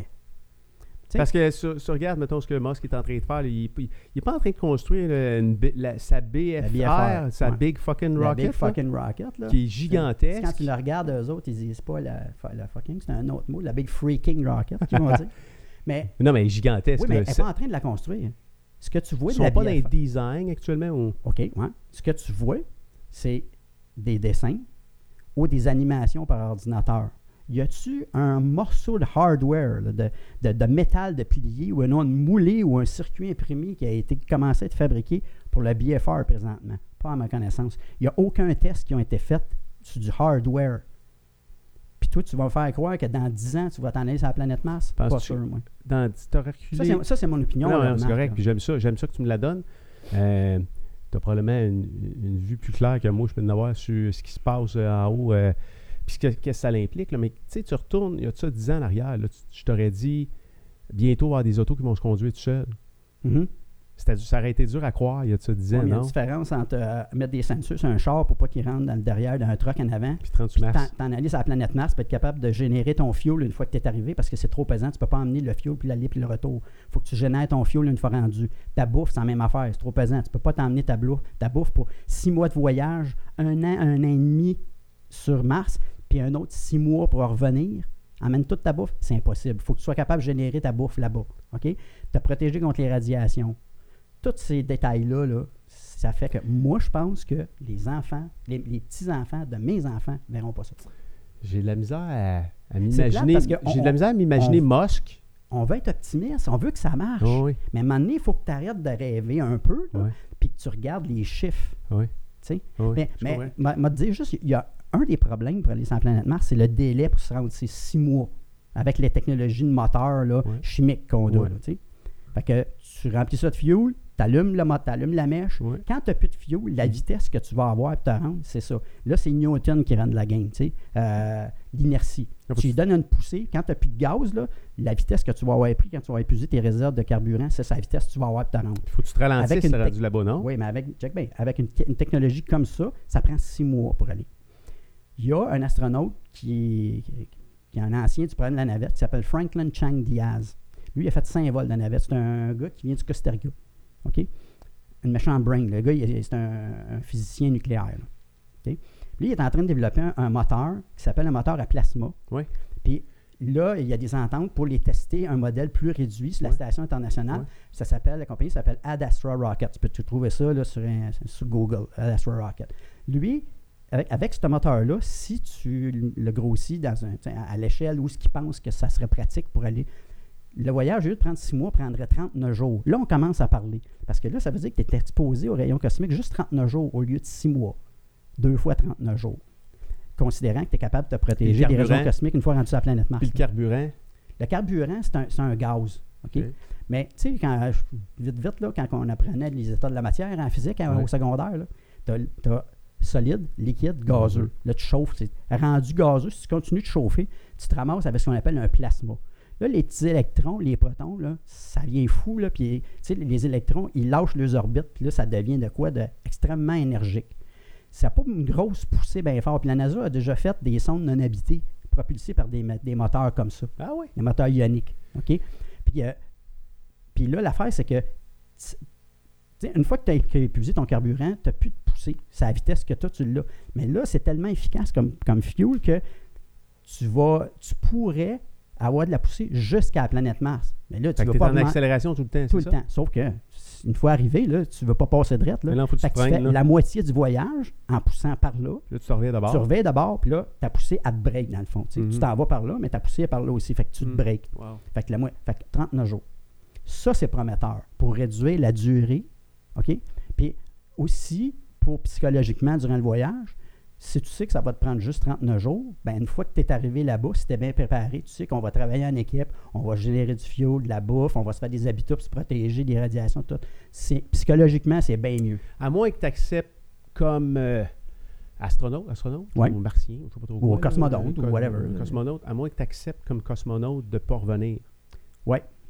Ah, ça, ça, ça, change la game. Mais t'avais-tu vu, il y a une gang de Hollandais qui, qui voulait faire un reality show avec ça? Mars One. Ils, ont voulu, recruter du monde, puis les envoyer one way, mm-hmm. puis tu le sais là, que tu ne reviendras pas. Ça, là, c'est qu'est-ce qui va arriver avec ça? Check bien ça. Chicane là, la, la, chicane a pogné là-dedans. Je ne ferais peut-être pas des amis avec ça, mais ce qu'on va apprendre à un moment donné, c'est qu'il y a trois, quatre gars qui sont poussés avec le cash.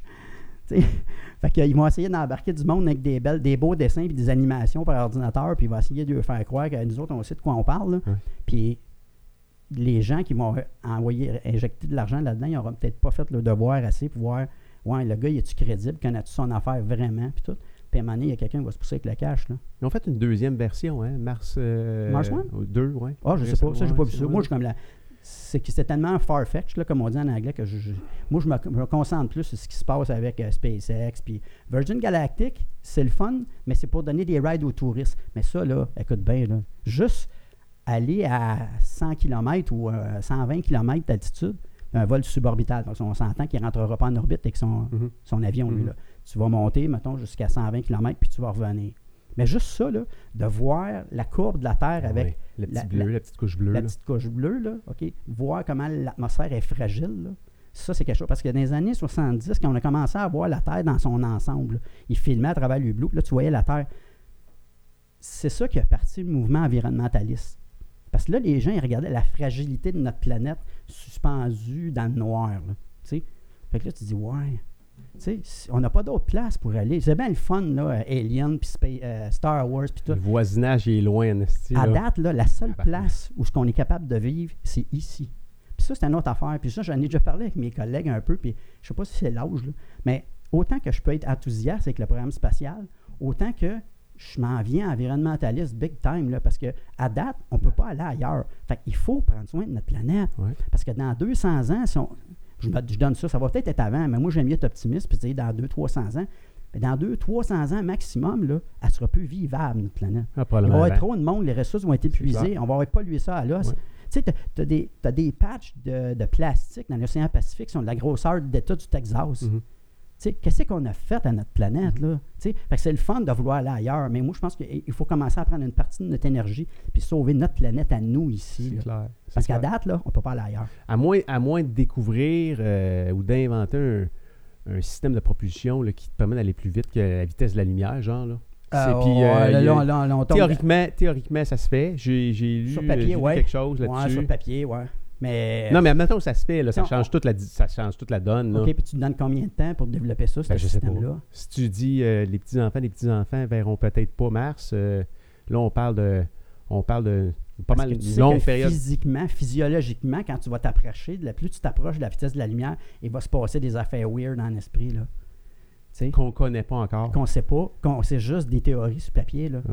Attends une minute, là. on a du chemin à faire. Là. Clair. Moi, je pense qu'on va commencer par essayer de se rendre sur la planète Mars en 39 jours, puis on verra après pour aller aux étoiles. Ah, moi, j'ai de la misère. J'ai de la misère à concevoir Musk. Parce que là, tu parles des enfants, des enfants, des enfants. Là. On est à trois générations d'ici. D'ici, mm-hmm. lui est mort. Là. Mais j'ai de la misère à concevoir Musk de son vivant, pas accepter de pas, pas accepter, d'accepter de pas aller là. là. C'est plate, mais il va falloir qu'il l'accepte parce que ça ne marchera pas. C'est je crois pas ça. Puis j'ai peut-être l'air bien pessimiste, mais ça fait quand même 50 ans que j'étudie le programme spatial. fait que le développement des, des, des différentes technologies, je les ai pas allés, moi. Il a envoyé son char pareil. Euh, ça, c'est cool, là. C'est un, un, méchant stunt publicitaire. Hein? Moi, là, quand j'ai. Starman. Quand, quand, le, quand j'ai vu la coiffe de la fusée ouvrir, avec le bonhomme assis dans son roadster qui écoutait du beau Il n'avait pas parlé, il avait gardé ça secret. Non, on le savait. Ah ouais, moi, moi j'étais surpris de voir ça. C'était comme. Mais c'est parce que, dans le fond, il s'est servi de ça pour faire un son publicitaire parce qu'il aurait pu juste prendre un bloc de béton et le foutre sur le top. Ça prend juste un poids mort qui va euh, simuler le poids d'un vaisseau sur le top. Mais tant qu'à mettre un bloc de béton ou un bloc d'acier, je vais mettre mon char. Je vais mettre mon prochain modèle que je vais sortir. Euh, C'était son, premier, son prochain modèle? Ben, euh, il y a un Sportster qui sort là, bientôt. Oui, mais moi, ce que j'ai compris, c'était son Roadster à lui qui avait, qui avait bolté sur le top de la fusée. Puis, il m'a donné une anecdote là-dessus. J'ai vu le film Le Guide Galactique de. Comment ça s'appelle? C'est le. Euh, the Hitchhiker's Guide to the Galaxy. Non. Le Guide Galactique. Tu regarderas ça. C'est un film, c'est un science-fiction assez flyé, merci. Puis là-dedans, à un moment donné, euh, le gars, il dit quand tu pars pour aller quelque part, que ce soit dans l'espace ou à ton chalet, là, il y a des affaires qu'il ne faut pas t'oublier. C'est comme, comme une couverte, une bonne petite couverte chaude. Là, tu sais, là. Fait que dans, dans le coffre à gants du Roadster, il y a une couverte. Puis il y a une copie, parce que c'est un livre avant d'être un film, ça. Il y a une copie du Hitchhiker's Guide to the Galaxy dans le coffre à gants. Puis à un moment donné, qu'est-ce qu'il avait marqué donc? Euh, Attends un peu, tu me parles-tu que Musk a mis ça dans le. Ouais. Le char, il, là, il, il vient de passer. il, a suivi le conseil du film.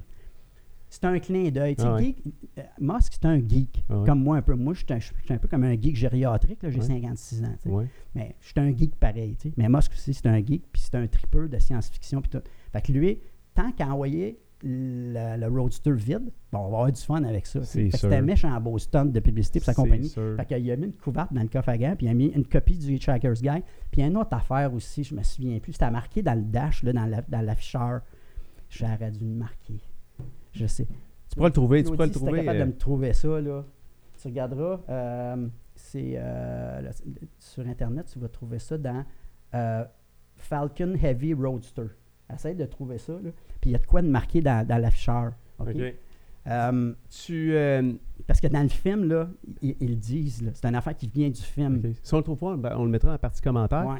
Tu m'ouvres la porte, je veux savoir, tu regardes-tu des films de science-fiction? Star Wars, Star Trek, tu suis ouais, j'aime ça. Ouais, mais j'aime mieux des Star Trek puis des Star Wars que des affaires genre Gravity, qui essayent de baser une histoire de science-fiction avec un côté réel. Sauf que des fois, là, ça me grince d'un dent, mon homme. Ben, deux affaires bien vite là, de Gravity. Quand tu vois Sandra Bullock enlever son saut, là, elle split en deux, puis là, elle enlève ça un beau petit top sexy, puis là, elle enlève le bas, puis elle est en petite bobette en dessous. Sais-tu combien ça prend de temps pour mettre puis enlever un saut d'astronaute avant de faire une sortie comme on a vu? Elle peut prendre demi-heure à 45 minutes avec deux personnes qui t'aident. Tu ne peux pas mettre ça en catastrophe en deux tu minutes. peux pas enlever ça de même en petite bobette en dessous. là. C'est Ouais. pas de même que ça marche. Ça, c'est un. Mais c'est cute à voir. Sont-ils en petite bobette en dessous? Euh, Ben, Sont-ils nus dans ça, leur... Je sais euh, pas, j'ai aucune idée. Je sais qu'ils ont le long john avec le système de refroidissement. Puis il y a plusieurs couches là, pour les protéger des micrométéorites, de la chaleur, tout. Mais Il y en a peut-être qui vont tout nus en Mais- dessous. Non? ça se peut. faudrait demander à David Saint-Jacques, mais qu'il revienne. Plus que- confortable. mais ça, puis l'autre affaire qui m'a qui m'a euh, grincé dans les dents un peu quand j'ai vu Gravity, c'est qu'à un moment donné, ils se promènent avec une espèce de jetpack, là, OK? Une espèce de module là, qui Ouais. sont servis. Autonome, là? C'est comme un, jetpack avec des fusées, là, un, un vaisseau spécial, spatial individuel là, avec des, des manettes, là, tu sais. Comme un gros backpack là, avec des manettes. Puis là, ils se promènent entre Hubble, la station internationale, puis la station chinoise. Ça se fait pas, ça. OK?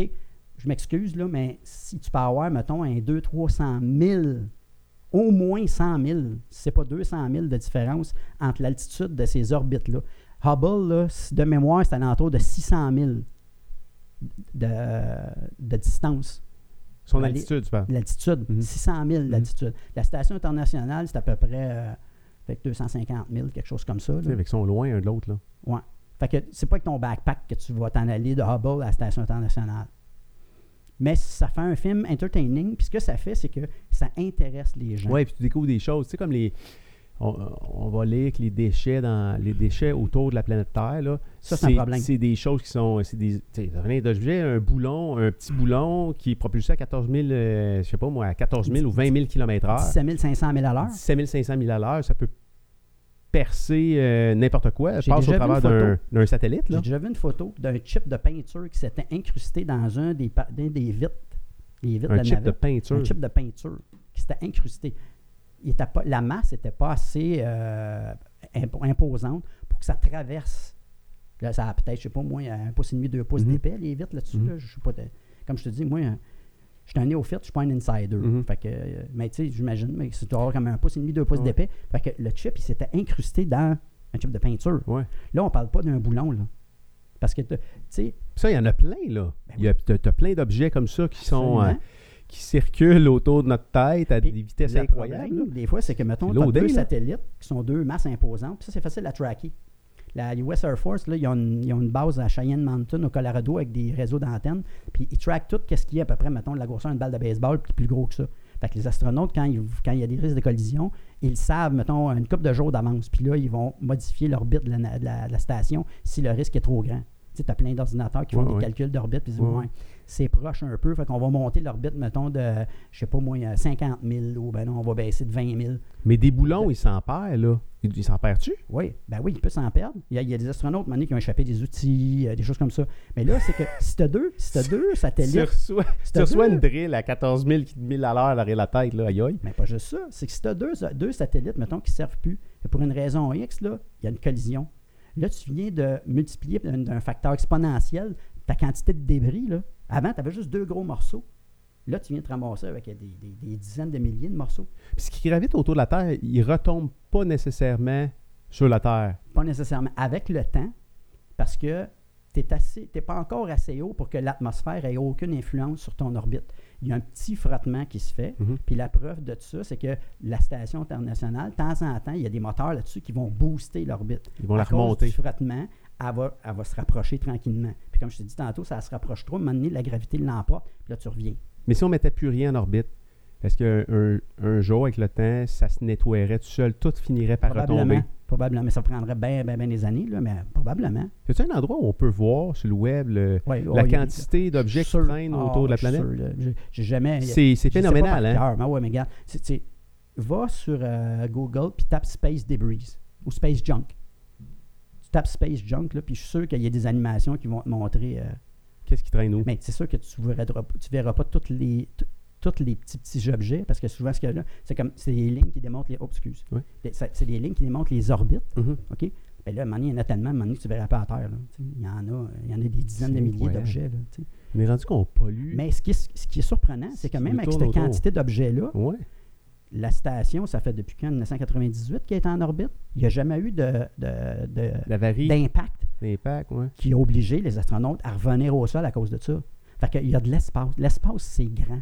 C'est vaste. Je vais donner un exemple. Quand dans Star Wars, quand tu vois qu'ils traversent un champ d'astéroïdes puis qu'ils font Mhm. du slalom avec les astéroïdes, Il y en a une ceinture d'astéroïdes entre la planète Mars et la planète Jupiter. On appelle ça la ceinture d'astéroïdes. Durant la formation du système solaire, là, ça s'est bâti. Puis il y en a des grosses roches. Elle est où? Tu dis en Mars? Entre Mars et Jupiter. Je ne sais pas si c'est à mi-chemin, mais en tout cas, entre Mars et Jupiter. Puis, quand tu regardes les distances réelles, ça peut être plusieurs centaines de milles, sinon des milliers de milles entre, chacun des astéroïdes. Fait que c'est pas vrai que tu vas faire euh, du slalom dans un champ d'astéroïdes. Mais ça fait un maudit beau film, par exemple. C'est pas bien plus cool.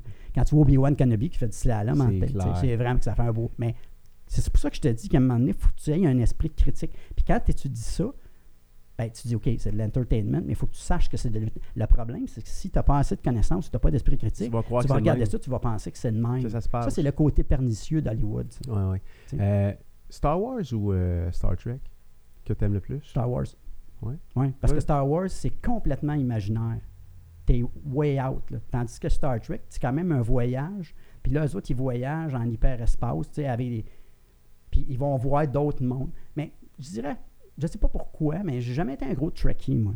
Mais j'aime ça. Je l'ai déjà regardé. Au niveau technologique, là, les, euh, les Trekkers ou les, les, les films de Star Trek, tu vas souvent voir des équipements, les vieux, vieux, vieux films de Star Trek, des, des équipements qui ressemblent à ce qu'on utilise aujourd'hui. Ouais. Tu sais, un téléphone à flip ou euh, tu sais, euh, une tablette. Une tablette. ouais. toi aussi, tu as vu ça. Moi aussi, j'ai vu ça passer. Ça, j'ai trouvé ça cool. Des affaires que dans les années 70, ils te montaient ça quasiment en noir et blanc à la télévision. Là. Puis là, aujourd'hui, ben, ça ressemble à ça en maudit, c'est qu'on utilise. C'est clair. Euh, T'as-tu amené d'autres choses avant qu'on euh, se laisse? Des affaires tu voulais, tu voulais me montrer? Il y a deux choses que j'aimerais ça peut-être faire bénéficier à tes auditeurs. Oui. Tu sais, il y a un film qui vient de sortir sur la vie de Neil Armstrong. Il s'appelle First Man, le premier homme. Oui. Une ça aurait été une belle occasion à Hollywood de raconter l'histoire du premier alunissage.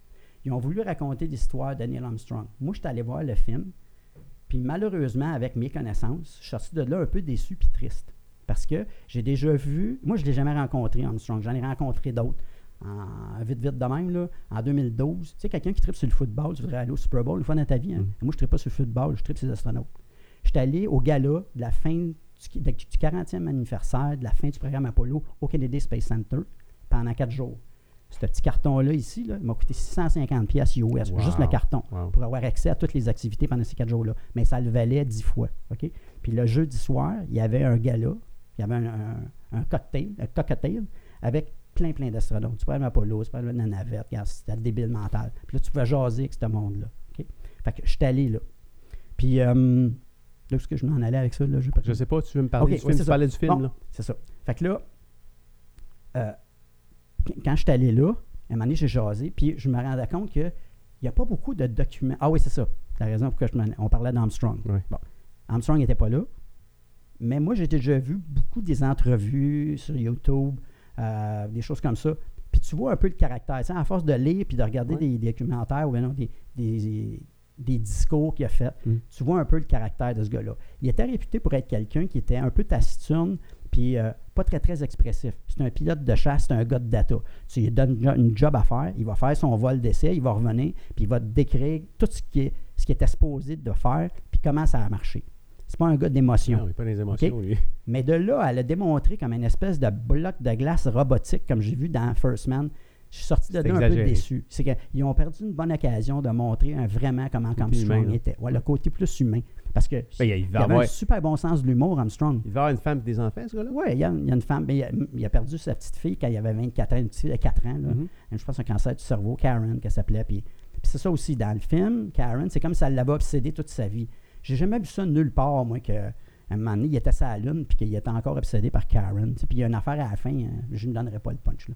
Mais il y a une affaire qui se passe à la fin, puis moi, j'ai jamais vu ça. J'ai jamais lu ça nulle part. Il y a une biographie autorisée d'Armstrong, je l'ai lu deux fois, puis nulle part qui parle de ce que j'en ai vu dans la fin du film. Anyway. Sauf que, moi, dans, ma, dans mes deux grosses bibliothèques, là, mettons, ma maison passe au feu. Je je voudrais pas que ça arrive. tu sors quoi de là? Non, c'est pas ce que je. C'est quoi les premières affaires que je vais me racheter quand je veux me. Ouais, te racheter, ouais. Ces deux affaires-là. Ça, c'est une série qui était faite par un gars qui s'appelle Andrew Chaikin. Ça s'appelle From the Earth to the Moon. C'est 12 émissions qui racontent le début du programme spatial américain à partir de Sputnik 1 jusqu'à Apollo 17. OK? Puis ce qui est le fun, c'est chacune des émissions, chacun des, des, euh, épisodes a été réalisé par un réalisateur différent. Fait que le traitement d'un épisode à l'autre n'est pas pareil. Ah, c'est vraiment cool. Ça, c'est un must. Oups. Puis l'autre, le deuxième, moi, j'étais un gars de hardware. combien de CD, là-dedans? Ça, il y a, je sais pas combien il y en a, il y en a 6, 7 peut-être, quelque chose comme ça. Mhm. Puis, euh, T'as acheté ça où? Ça, sur euh, un... On peut-tu donner des noms? Ou bien non, ça n'en est mieux pas? Ben non, tu Ben, peux c'est- non, y a pas... En tout cas, moi, je peux te le dire. Ou, ou moi, je l'ai acheté. Tu peux peut-être le trouver Non, mais ça vient, ça vient-tu du, euh, du Space Center, ça? Non, Non. non, non, non. Ça, je l'ai fait venir sur. euh, tu sais, le, gros fournisseur qui commence par un A, là. Oui, oui. Bon, c'est ça. oui. Tout le monde achète là-dessus, là? C'est ça. Fait que moi, je l'ai fait venir sur Ouais, Amazon. OK. OK? OK. T'as payé combien? à peu près 24 pièces, 24 Ah, ouais? 25 pièces. OK. OK, c'est super bon. OK. Si, si tu veux connaître vraiment comment le programme s'est fait jusqu'à ça te prend ça. OK. L'autre affaire, c'est une vidéo qui s'appelle Moon Machine. Ça, ça a été, ça a été euh, produit par le Science Channel aux États-Unis. Moi, j'étais un gars de hardware. Moi, j'étais un gars technique. J'étais un technicien. Moi. Fait que j'aime ça comprendre les affaires, comment ça marche. Puis, il y a beaucoup de documentaires où ce que tu vois des entrevues avec des astronautes, des managers, des contrôleurs de vol, des affaires. Ça, c'est bien le fun de l'histoire. Ça, c'est six émissions de 45 minutes qui expliquent comment ils ont designé puis construit la quincaillerie, le hardware. Fait que tu en as un sur le module de commande, le module lunaire, le saut, le système de guidage inertiel qui est complètement débile, la grosse fusée Saturne V de 303 pieds, 363 pieds de hauteur, puis ils ont les trois dernières missions, l'Apollo 15, 16 et 17, il y avait un petit véhicule électrique, une espèce de petit Jeep électrique pliable. OK? Comment ils ont développé puis construit ça? Hmm. Fait que ça, là, c'est une mine d'or. Moi, je- ça, c'est le premier que je me rajouterais. Parce que j'étais un gars technique, j'aime ça comprendre comment les affaires sont fabriquées. Fait que si on a, euh, si tu un conjoint ingénieur, là, mettons, là, pour Ah, Noël, ça peut être un. Ah, il va là-dessus. capoter là. C'est ça. Fait que ça aussi, c'est comme 24 piastres. Tu ça, c'est débile. OK. C'est ça. Puis il y a des livres, puis il y a toutes sortes d'affaires. Puis même si tu vas sur YouTube, puis tu tapes. Hey, si tu vas sur les archives de Radio-Canada, je ne sais pas si c'est encore là, mais j'ai déjà vu. Tu vas sur les archives de Radio-Canada, puis tu peux avoir la retransmission, justement, qu'Henri Bergeron, dans le temps, là, Ah, ouais, ouais. Peux les trouver Tu peux les trouver là-dessus. sur les archives de Radio-Canada. Je pense qu'il y a un canal YouTube, il faudrait, faudrait Ah, vérifier, là. Mais ça, t'es. OK? Wow, c'est super intéressant. Peut-être une dernière affaire. Oui, oui. Euh, quand je te disais que moi, j'aime Internet parce que tu peux trouver n'importe quoi. OK? J'ai fait une couple de conférences au Cosmodome à un moment donné, puis juste pour le fun, en cherchant, là, OK? Il y a une roche lunaire au Cosmodome, elle est prêtée par la NASA, puis tu peux la voir là, devant toi. C'est une roche qui vient d'une des la mission Apollo 15. Ben, j'ai trouvé le pedigree de la roche. Parce que ça, là, c'est des données scientifiques qui sont du domaine public. OK? Fait que la partie de cette roche-là, là, qui est ici, là, OK? Ça, c'est la roche qui est au Cosmodome. Mais tu sais, tu trouves n'importe quoi. Écoute bien, là. Un bout de roche d'à peu près 4 pouces de long, là, ben, je peux te dire de où ce qu'elle vient, la Lune, où qu'ils l'ont Tu peux ramassé. le trouver sur le web. Tu peux le trouver cette trouver. information-là. Oui, parce que les échantillons sont tous répertoriés, ils ont Mhm. tous des numéros. Fait que tu- je peux te dire qu'elle place ça Lune. Incroyable. NASA, leur site web, y a-tu beaucoup de stock Oui. aussi? Oui, c'est euh, bien fait. Ouais. Oui, c'est bien fait. des documents vidéo, ils ont, ils ont- ont- ont-tu euh, des documents sur le site web ou ils ont peut-être une chaîne? Je pense qu'ils ont une chaîne YouTube Ils ont des qui, chaînes qui est vraiment Regarde, ils ont compris que les médias sociaux travaillent pour eux autres. Fait que ils- C'est sûr. c'est- Twitter, euh, euh, euh, Instagram. Ils ont tous des comptes. là.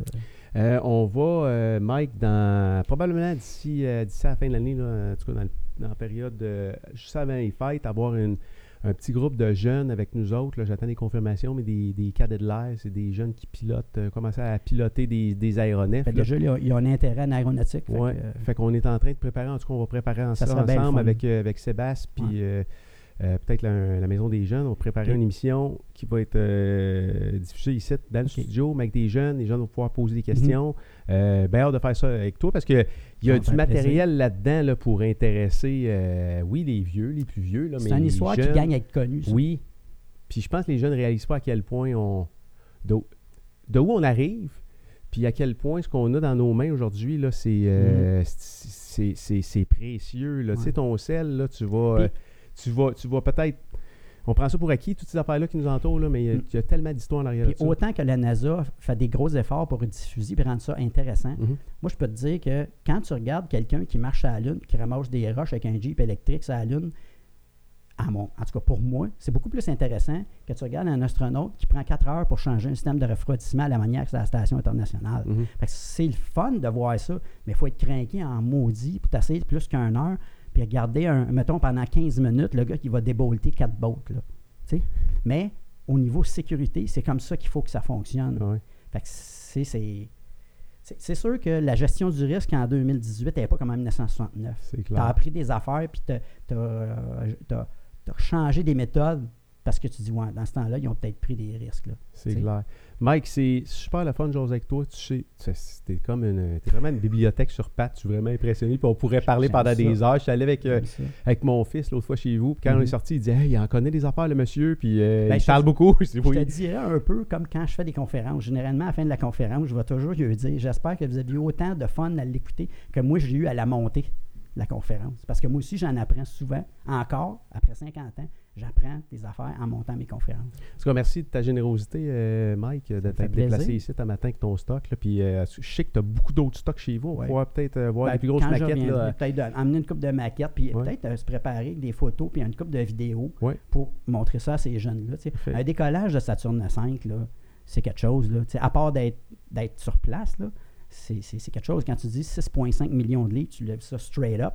Puis la, la tour de service qui est à côté, il y a à peu près peut-être 400 euh, pieds, à peu près 400 pieds. Bien, quand les moteurs passent la tour, cette affaire-là de 6,5 millions de livres, ça roule à 60 000 à l'heure. En, en haut de la tour, là, ta fusée elle, roule déjà à 60 000 à l'heure. Ça paye 6,5 millions de livres. Ça pousse un méchant temps en bas. Là. Incroyable. C'est des affaires qui sont intéressantes à regarder. En on, va, on, se trouvera des affaires. Je suis sûr que tu as plein de surprises de même dans, dans ton coffre à, dans ton coffre à trésor à la maison. Euh, merci, Mike, c'était super le fun. Ça fait bien merci, plaisir. Claudie. Merci, Claudie. Fleur, merci pour les photos. Euh, photographe en studio, merci beaucoup. Salut tout le monde. On se parle bientôt. Ciao, ciao, ciao, ciao, ciao.